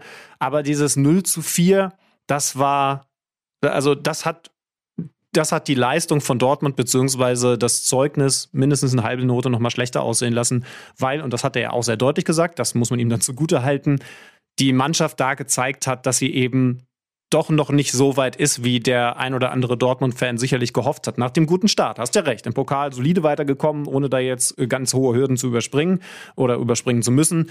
In der Champions League, ja, ein 2 zu 1 am ersten Spieltag gegen Besiktas, ist jetzt nichts, wo ich sage, mega, genauso wenig wie bei einem 1 zu 0 gegen Sporting, aber alles solide. Und wir müssen ja auch gucken, wo kommt der Verein her. Das heißt also, er hat es hinbekommen, da im Moment erstmal in die richtige Richtung zu gehen. Aber wie gesagt, das 0 zu 4 und entscheidender Punkt, dass ich bei Borussia Dortmund auch noch nicht konkret gesehen habe, dass vor allen Dingen auch so ein Neuzugang wie Malen, also die neuen Leute, da so integriert worden, dass es nochmal den nächsten Schritt gibt. Denn das ist ja zwingend nötig, haben wir ja immer wieder besprochen. Die neuen und vor allen Dingen die Jungen, die sich jetzt entwickeln müssen in den nächsten Schritt, beziehungsweise den nächsten Schritt gehen müssen.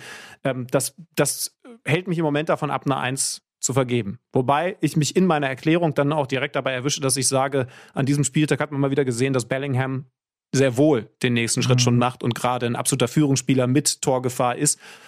Ich bin nur bei einer 2. Ja, und zwar einer glatten. Die Frage ist auch, wie sehr müsste man sich als Trainer anstellen, um den Bellingham schlechter zu machen oder dass er halt nicht so abliefert. Ne? Das muss man ja auch dazu sagen.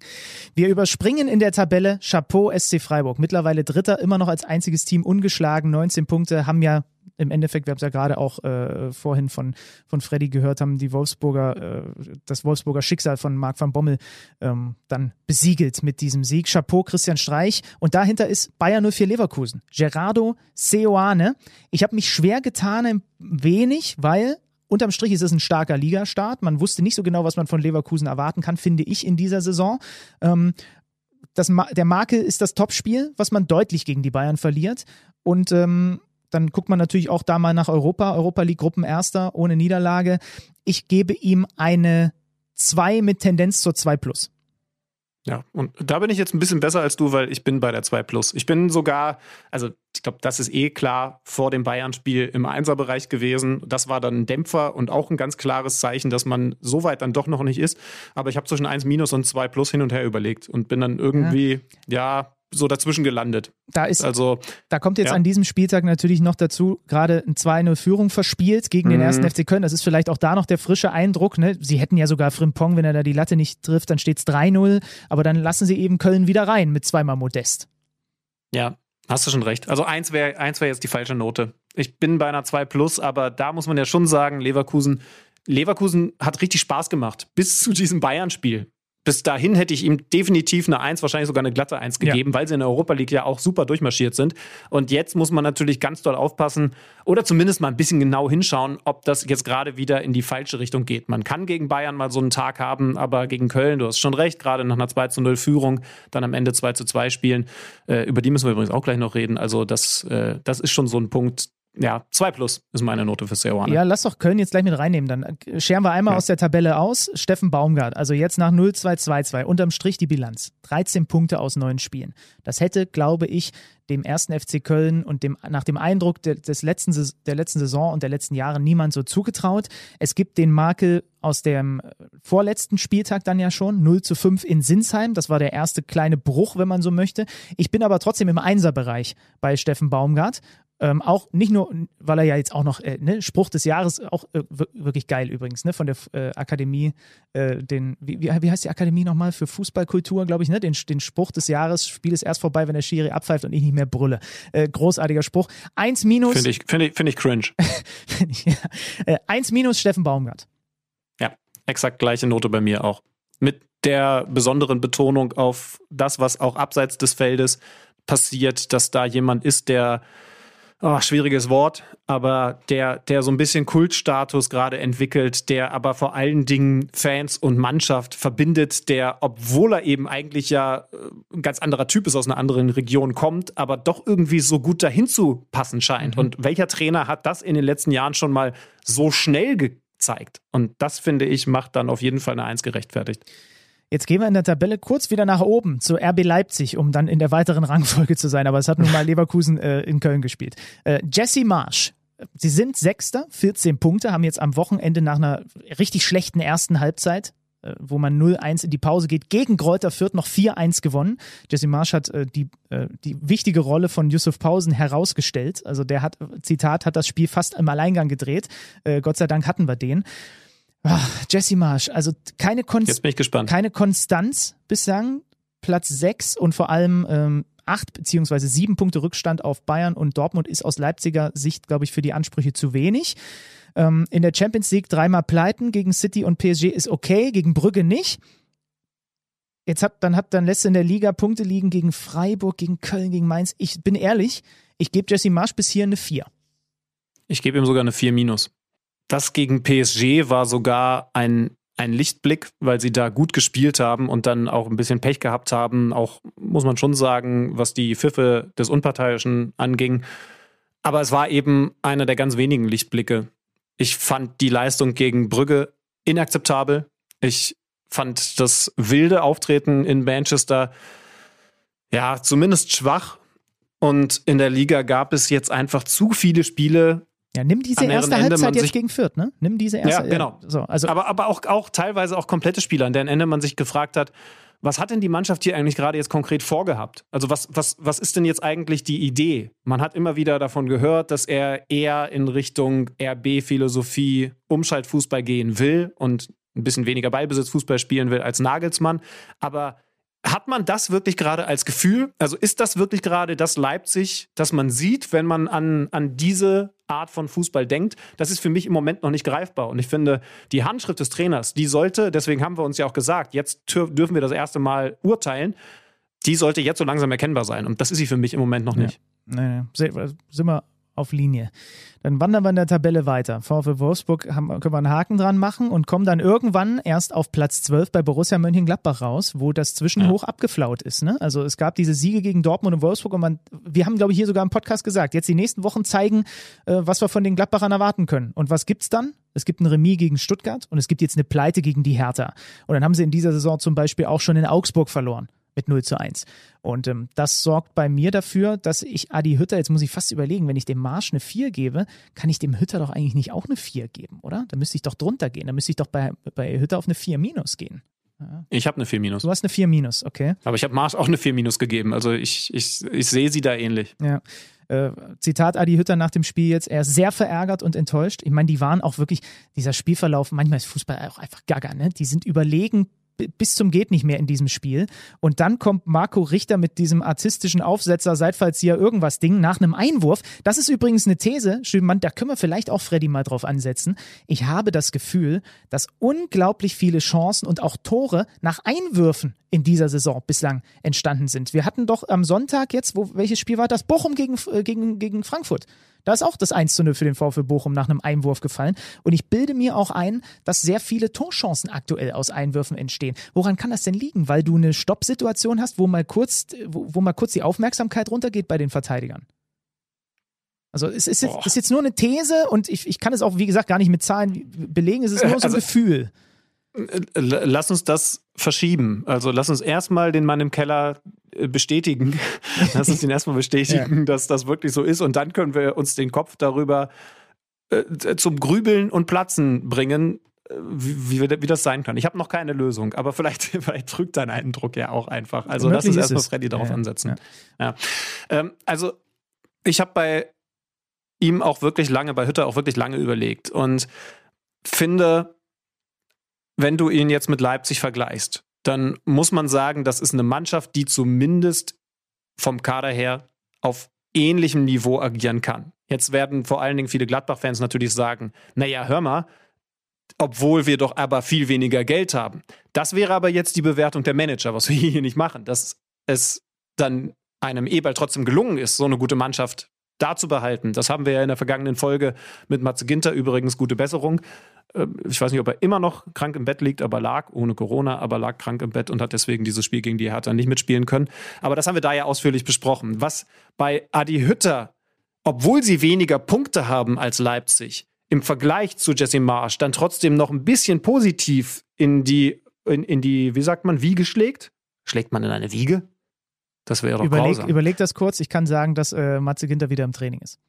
Sehr gut. Ähm, das ist auf jeden Fall, also was Positives ist auf jeden Fall, dass da ein bisschen Handschrift zu erkennen ist. Habe ich ja vor ein paar Tagen hier schon mal gesagt. Da sind jetzt zwei Athleten im Mittelfeld. Darunter leidet zwar Flo Neuhaus, aber Kone und Zakaria, die arbeiten richtig was weg. Du hast jetzt mit Embolo vorne jemanden drin, wo du dann doch wieder so ein bisschen Büffelherde riechst aus den alten Frankfurter Zeiten, als das mit Adi Hütter ja sehr erfolgreich gelaufen ist. Und da kommt dann ja auch noch ein Tyrann dazu. Also ich erkenne da, anders als bei Leipzig, schon mehr Handschrift. Nur, dass die Ergebnisse auf gar keinen Fall besser sind. Ja. Und entsprechend bin ich da bei gleicher Note bei, minus, äh, bei 4 minus. So, und dann müssen wir nochmal zwei Plätze überspringen, bevor wir rauskommen bei Eintracht Frankfurt. Platz 15, Ja. acht Punkte aus neun Spielen. Oliver Glasner, ich muss dann den Fünfer vergeben. Es ist halt leider so. Ich glaube, das sagt man sogar in Österreich so, ne? Äh, Oliver Glasner, wir haben ihn ja auch ganz zu Beginn der, der KMD-Anfänge haben wir ihn besucht, aber da ganz komische Saison. Also international holst du sieben Punkte, du schlägst, das ist der einzige Ligasieg, du schlägst die Bayern, aber du verlierst gegen Hertha, du verlierst gegen Bochum, du spielst gegen Augsburg und Bielefeld nur Remis. Und du spielst jetzt gegen Leipzig. Also danach können wir nochmal neue Noten verteilen. Das wird, das wird sehr interessant. Aber ja, wir haben ja den Titel gehört. Die Achterbahnfahrt geht weiter. Es ist, es ist verrückt, was da mit Frankfurt passiert. Und irgendwie habe ich das Gefühl, ich bin Twitter-mäßig in so eine, in so eine SGE-Bubble reingeraten, dass da sehr, sehr viele Eindrücke kommen, wenn ich mal Twitter Das aufmache. passiert, das passiert schneller als man denkt. Ge geht ganz schnell, ne? Ähm, und ich kann dir wiedergeben, du wirst es dann wahrscheinlich ähnlich erfahren haben, da sind viele Leute mehr als skeptisch, weil sie ihre Eintracht nicht wiedererkennen. Und das hat natürlich mit dem Trainer zu tun. Deswegen bin ich da auch bei der 5. Gedanken, Kann sich aber natürlich ändern. Also lass uns nach Leipzig sprechen. Bin gespannt, wie das Spiel ausgeht. Gedankenexperiment. Schmatke hätte Van Bommel nicht gekickt. Und du siehst jetzt Wolfsburg 13 Punkte auf der 9. Was würdest du Van Bommel jetzt in diesem Ranking geben für eine Note? Das ist das Verrückte. Ich hätte ihn bei einer glatten 4 eingeordnet. Ich auch. Ja. Ich auch. Und jetzt, äh, und was, was sagt das jetzt aus? Also, dass wir alleine, also ich habe es jetzt bei dir nicht genau auf dem Schirm, aber ich alleine drei Trainer, und zwar nur die, die, die neun, aber drei von diesen Leuten schlechter bewerte, aber der eine rausfliegt. Ja, ich zwei. Ja, ja. Das, aber auf der anderen Seite muss man auch dazu sagen, wenn Jörg Schmatke, also es ist dann, dann sind ist Platz 9 und 13 Punkte zu diesem Zeitpunkt der Saison sind für seine Ansprüche nicht genug. Und wir haben ja von Thomas Hiete auch so ein paar Sachen über die Entwicklung gehört, aber es ist schon spannend, dass wir beide ihm noch eine okaye Note gegeben hätten. Ja, und natürlich muss man jetzt an der Stelle dann auch mal ganz klar dazu sagen, das sind unsere Eindrücke. Wir machen uns da viel Kopf, weil das ja nun auch unser Hauptberuf ist. Aber natürlich haben die Manager, hat ein Jörg Schmatke nochmal ganz andere Informationen und ganz andere Eindrücke von dem, was da vor Ort passiert. Also äh, es ist jetzt nicht so, dass wir sagen wollen, der Schmatke scheint daneben zu liegen, sondern es ist ein deutlicher Beweis dafür, dass wir im Endeffekt natürlich auch Leute sind, die von draußen draufschauen. Ja, vielleicht manchmal ein bisschen näher dran stehen dürfen als andere, aber im Endeffekt sind wir draußen und können bewerten. Was großen Spaß macht und äh, hoffentlich zu mehr Hörern führt als mein Podcast, der dann irgendwann über die wichtigsten und spektakulärsten Staus der Nation geht. Aber, aber das, glaube ich, schon nochmal wichtig zu betonen. Stau-Podcast und Kartoffelpuffer-Buch. Äh, interessant. Äh, wir haben ja, noch, wir können, wir können noch erwähnen. Mehrere Standbeine, ist wichtig. Ist breit, breit streuen. Mainz äh, rollt über den FC Augsburg drüber, der richtig Probleme hat, wo aber wohl, äh, der Kollege äh, vom Kicker David Bernroder hat es geschrieben, wo eher sogar äh, Stefan Reuter wackelt als der Trainer, interessanterweise. Und Mainz mit der Reaktion nach drei Pleiten, einem überragenden Jonathan Burkhardt vor den Augen von Hansi Flick, auch Onisivo mhm. richtig gut. Und lass uns mal gerne noch, weil du hast das Spiel gemacht, Stuttgart Union Berlin. Da interessieren mich deine Eindrücke noch. 1-1 am Ende. Wie hast du beide Mannschaften gesehen? Was kannst du den Hörern mit an die Hand geben? Das war wie leider einige Spieler an diesem Spieltag, kein, kein ganz großer Augenschmaus. Eins zu eins am Ende. Ein Spiel, bei dem beim VfB zu Beginn natürlich erstmal zu betonen ist, dass sie weiterhin Verletzungsprobleme haben. Es sind so fünf Stammspieler und fünf Ergänzungsspieler, die da ausfallen. Das muss man, das muss man ja doch nochmal sagen. Ne? Das ist weiterhin krass und sie sind irgendwie immer noch in so einer Phase, in der sie schauen müssen, dass sie durchkommen, weil man sie so klar noch gar nicht bewerten kann. Da, da fehlen fünf Stammspieler und zwar welche, die in der Bundesliga in der vergangenen Saison schon mehr als angedeutet haben, wie wichtig sie sein können und auf welchem Niveau die funktionieren können. Auf der anderen Seite hat Union erstmals Max Kruse geschont. Denn das ist das Besondere in dieser Saison bei den Eisernen. Die spielen eben jetzt auch international, haben ja gegen Rotterdam am Donnerstag verloren und haben entsprechend jetzt gesagt, wir müssen da auch anfangen, mal ein bisschen, wie, wie ist das hässliche Wort, zu managen, das, äh, das Spielzeiten managen ist dann bei Max Kruse und Union angekommen. Und so hat er wirklich 90 Minuten draußen gesessen. Da hat dann später auch Urs Fischer klar gesagt, der war nie ein Thema heute für das Spiel denn sie haben geführt und in der letzten Minute noch einen Ausgleich kassiert. Kann man ja fragen, ob man eventuell Kruse hätte bringen können. Aber nein, der sollte wirklich komplett draußen sitzen, um sich zu erholen. Ja, in Überzahl haben sie den Ausgleich im Übrigen kassiert. Ne? Das macht es dann noch, noch bitterer aus. Ja, vielleicht, vielleicht, müssen wir über diesen Platzverweis noch reden. Um ne? Gottes also, Willen. Nein, nein, nein, nein. Um Gottes ja. Willen. Da können wir nicht drüber reden. Äh, bitte. Nee, das ist ja. Das ja, komm, äh, also da müssen wir jetzt keine Note verteilen, aber wenn wir es müssten, dann wäre, glaube ich, relativ ah, klar, was da los war. Ah. Was waren es, 32 Sekunden ja, gestoppt zwischen der ersten gelben Karte von Karazor und dann der zweiten, die ihn runtergeschickt hat. Zweimal ein Foul gegen Rani Kedira, der übrigens beim 1 zu 0 für Union noch sehr, sehr stark den Zweikampf gewonnen hatte, der dann zum Umschaltfußball typisch Union geführt hat, den am Ende Avonie abgeschlossen hat. Also auch wenn Kruse mal auf der Bank sitzt, dann trifft der Avonie. Das läuft weiter richtig, richtig gut. Dann gibt es diese gelb-rote Karte nach Doppelfoul und sorry. Also die erste, alles okay, Umschaltangriff, machst ein taktisches Foul, holst dir gelb ab. Aber wir haben das dann in der Nachberichterstattung, könnt ihr euch bei uns nochmal anschauen, auch nochmal ungeschnitten gezeigt, sodass du so richtig mitfühlen kannst. So, ich bin jetzt verwarnt. Ich bin jetzt verwarnt. Da vorne ist ein Gegenspieler. Ich bin jetzt verwarnt. Bumm!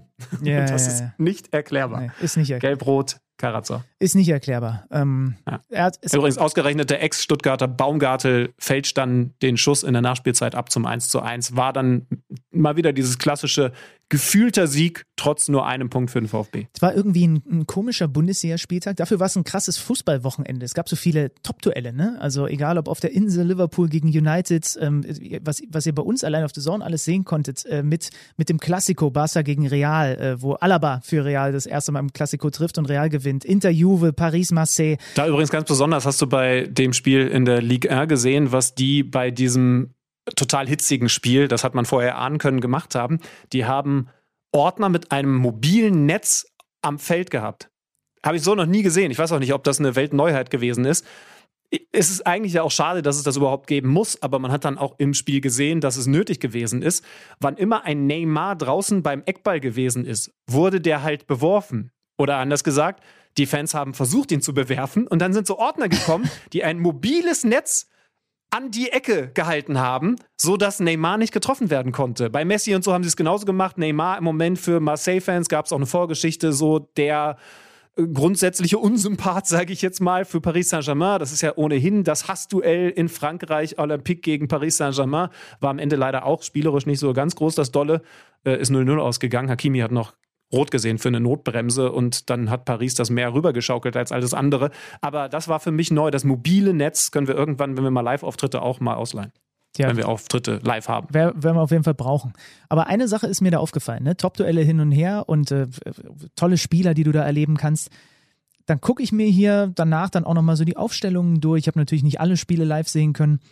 Und es gibt mit großem Auge zudrücken vielleicht einen, den ich als wirklichen, am ehesten noch als Spielmacher bezeichnen würde mit Bruno Fernandes bei äh, Man United. Ansonsten gibt es in keiner dieser Mannschaften so diesen klassischen Zehner. Und irgendwie wissen wir das ja, dass das so ist, aber es ist mir an diesem Wochenende so präsent nochmal vor Augen geführt worden. Der ist einfach weg. Was grundsätzlich was mit dir macht? Ja, weil ich finde das einfach unglaublich schade. Also das, das, das ich, konnte, ich habe meinen Augen nicht getraut. Ich wusste eigentlich, dass es so ist, aber dann, wenn du die Aufstellung durchgeguckt hast, ja, da keiner, da keiner, ja, Bruno vielleicht ein bisschen.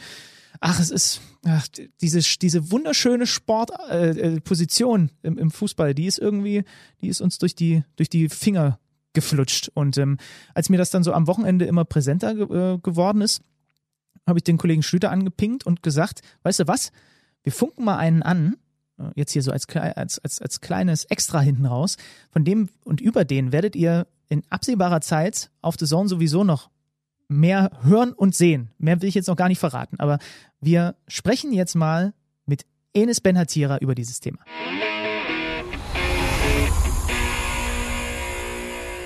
Wir haben ein drängendes Thema zu besprechen und das machen wir zusammen mit Enes Benhatira. Enes, schönen guten Tag. Hallihallo. Hallo, schöne Grüße.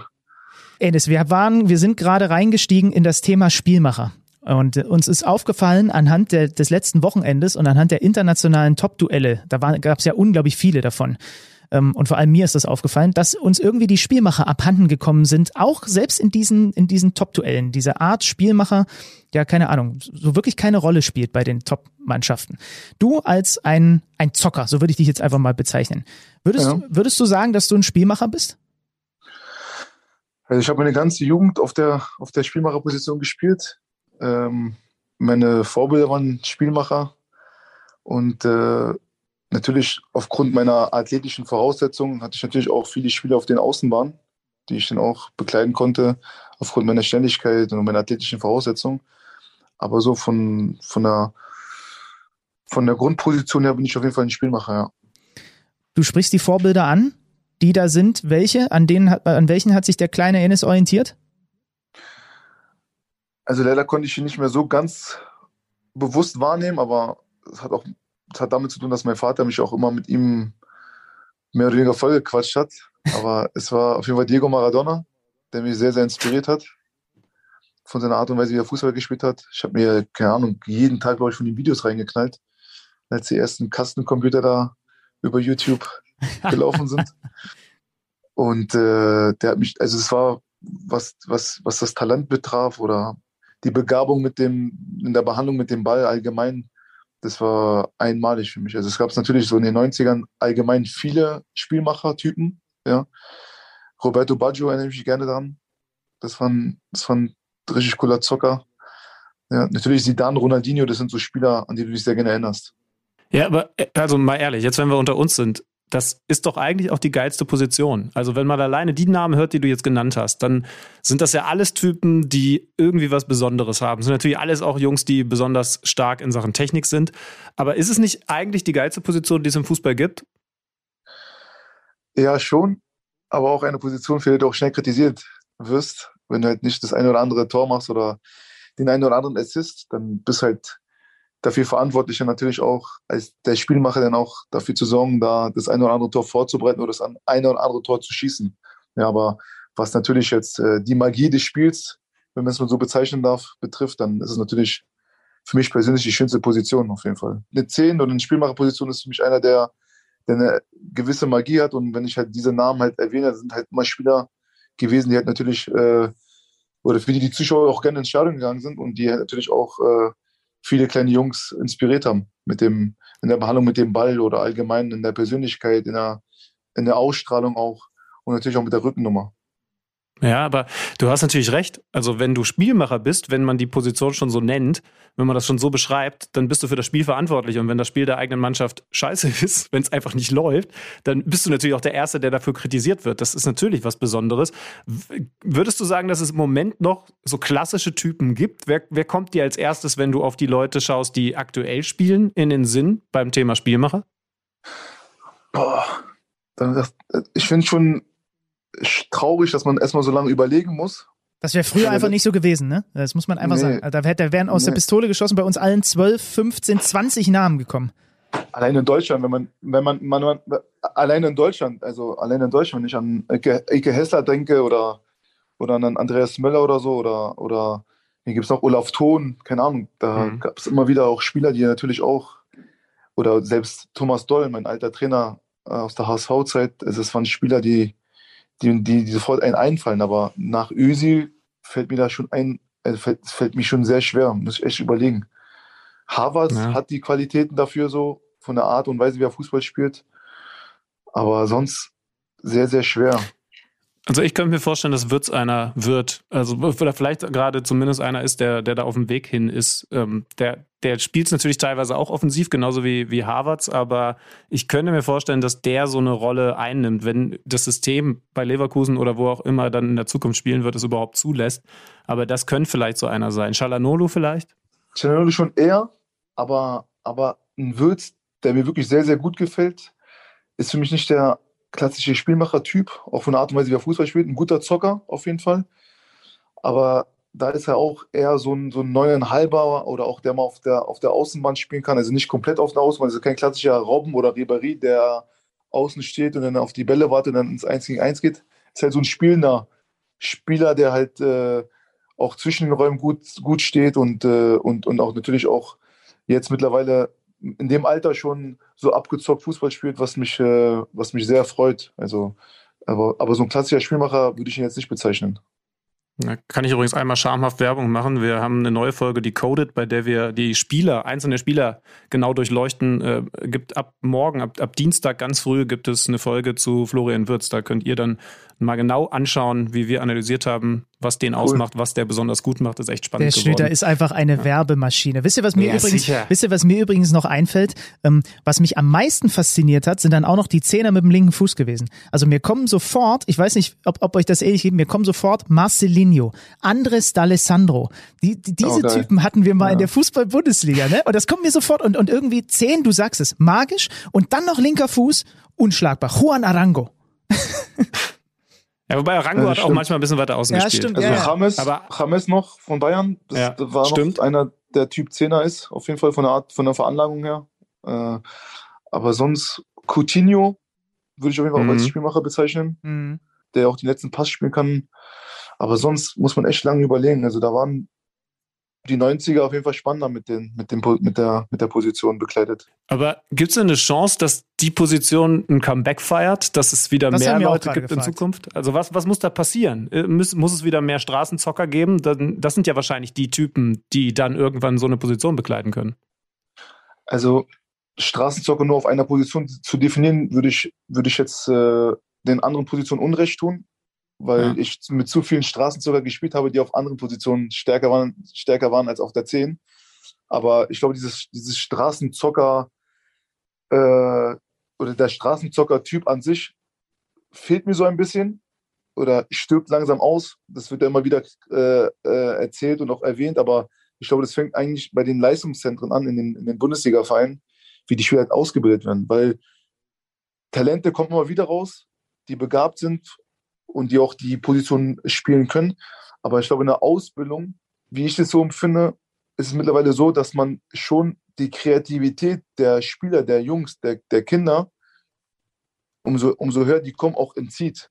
Also meine Erfahrung jetzt auch, gerade weil ich jetzt auch äh, viel jetzt, äh, was das betrifft, auch beobachte, äh, was die Trainer betrifft, die Ausbilder, ist nicht so, dass es gefördert wird, sondern eher darauf geachtet wird, dass er ins System passt, dass er, dass er, dass er halt das äh, äh, macht, was halt vorgegeben wird. Das, das, ist ja sowieso klar. Die, die Disziplin muss man ja haben, um halt natürlich erfolgreich zu sein und in der Mannschaft zu funktionieren. Aber was dann die Kreativität betrifft, ist es auf jeden Fall nach hinten gegangen. Wir hoffen, dass irgendwann die Kreativität wieder eine Renaissance erlebt. Äh, Enes, sag mal zum, zum Abschluss noch, wie sieht's eigentlich bei dir aus? Ich habe im Sommer mitbekommen, dass da irgendwas mit der Härte am Köcheln war. Äh, was war denn da los eigentlich?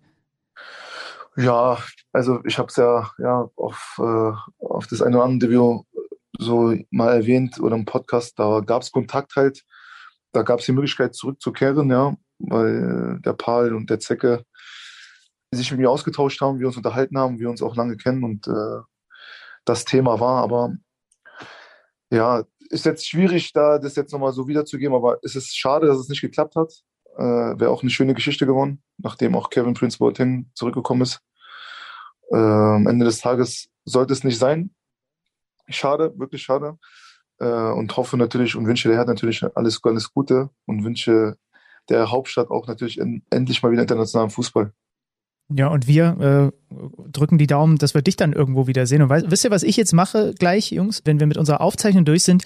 Ich fahre nach Hause und dann nehme ich mir das gelbe Trikot von Villarreal mit Riquelme und streiche das Ach, und streiche oh, das Riquelme. einfach ein bisschen. Dann streiche ich einfach ein bisschen dieses Geil, Trikot. Riquelme, ja. Ja, boah, der, gut, dass du den Namen noch nennst. Äh, das, ist, das ist für mich einer, der ist ganz weit vorne. Ortega.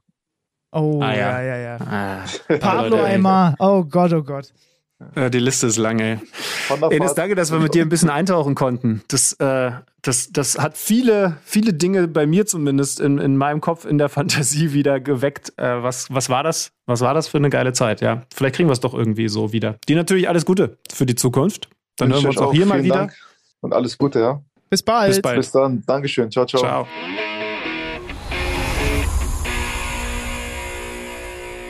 Ja, also nochmal sei darauf hingewiesen, von Enes Benhatira werdet ihr, könnt ihr in Zukunft noch ein bisschen mehr erfahren auf The Zone. Da werden dann unter anderem auch die negativen Schlagzeilen, die seine Karriere in den letzten Jahren ja auch geschrieben hat, beleuchtet. Also das dann demnächst auf The Zone. Und was gibt's hier jetzt noch bei KMD? Ja, ich habe hier ne, noch eine Nachricht von dir, dass wir auf keinen Fall das Kicker-Manager-Spiel behandeln sollen an diesem Montag. Das ist, das ist korrekt, schön, dass das angekommen ist, denn solange Erling Haaland nicht dabei ist und solange Malen noch nicht von Rose so richtig integriert werden konnte, brauchen wir diese Rubrik nicht öffnen. Ja gut, dann bin, will ich mal heute nicht so sein. Du hast ja bis hierhin abgeliefert. Ähm, ich, ich würde an dieser Stelle auch noch mal einmal schamlos Eigenwerbung äh, machen und darauf hinweisen, äh, dass es einen neuen Podcast von und mit mir gibt. Ähm, ohne Alex Schlüter mal, das ist ja auch mal ganz angenehm, für dich natürlich auch, aber für mich auch. Halte ich nichts von, von solchen Ideen. Der Podcast heißt Mensch Schiri. Und äh, einmal im Monat werde ich mich so ein bisschen inspiriert von den Schiedsrichterfolgen, die wir hier hatten, lange hinsetzen mit einem Schiedsrichter, aktuell oder ehemalig, einer Schiedsrichterin und ein bisschen quatschen über deren Job und was die Leute dahinter den Kulissen dann auch so ausmacht. Äh, geht los am 29. Oktober, also jetzt am Freitag, wenn ihr die Folge noch vorher hört. Und ähm, ist ein Top-Gast in der ersten Folge. Der Nachname beginnt mit dem gleichen Buchstaben wie mein Nachname. So viel kann ich schon mal verraten. Okay. Das, das motiviert mich jetzt umso mehr, mein eigenes Projekt einzuleiern. Leute, ich gucke nochmal auf die Autobahn bei Ingolstadt. Gibt es eine Fahrbahnzusammenführung? Was genau das bedeutet, weiß ich nicht, aber ich kann sagen, ansonsten freie Fahrt von mir für euch. Okay, das war jetzt, okay, offensichtlich ist nicht nur mir mein Einstieg für die Sendung abhandengekommen, sondern Alex Schlüter auch seine Verabschiedung. Fa- Falls ihr beides findet, ihr wisst. Freie Fahrt, das wird, das wird im, im Stau-Podcast für immer meine Verabschiedung sein. Also ich habe schon, den, den Claim habe ich schon da. So, da komm du mal mit deinem Schiri-Podcast. Ja. Es, tschüss, macht's gut. Tschüss. Kicker meets the Zone, der Fußball-Podcast. Präsentiert von Tipico Sportwetten mit Alex Schlüter und Benny Zander.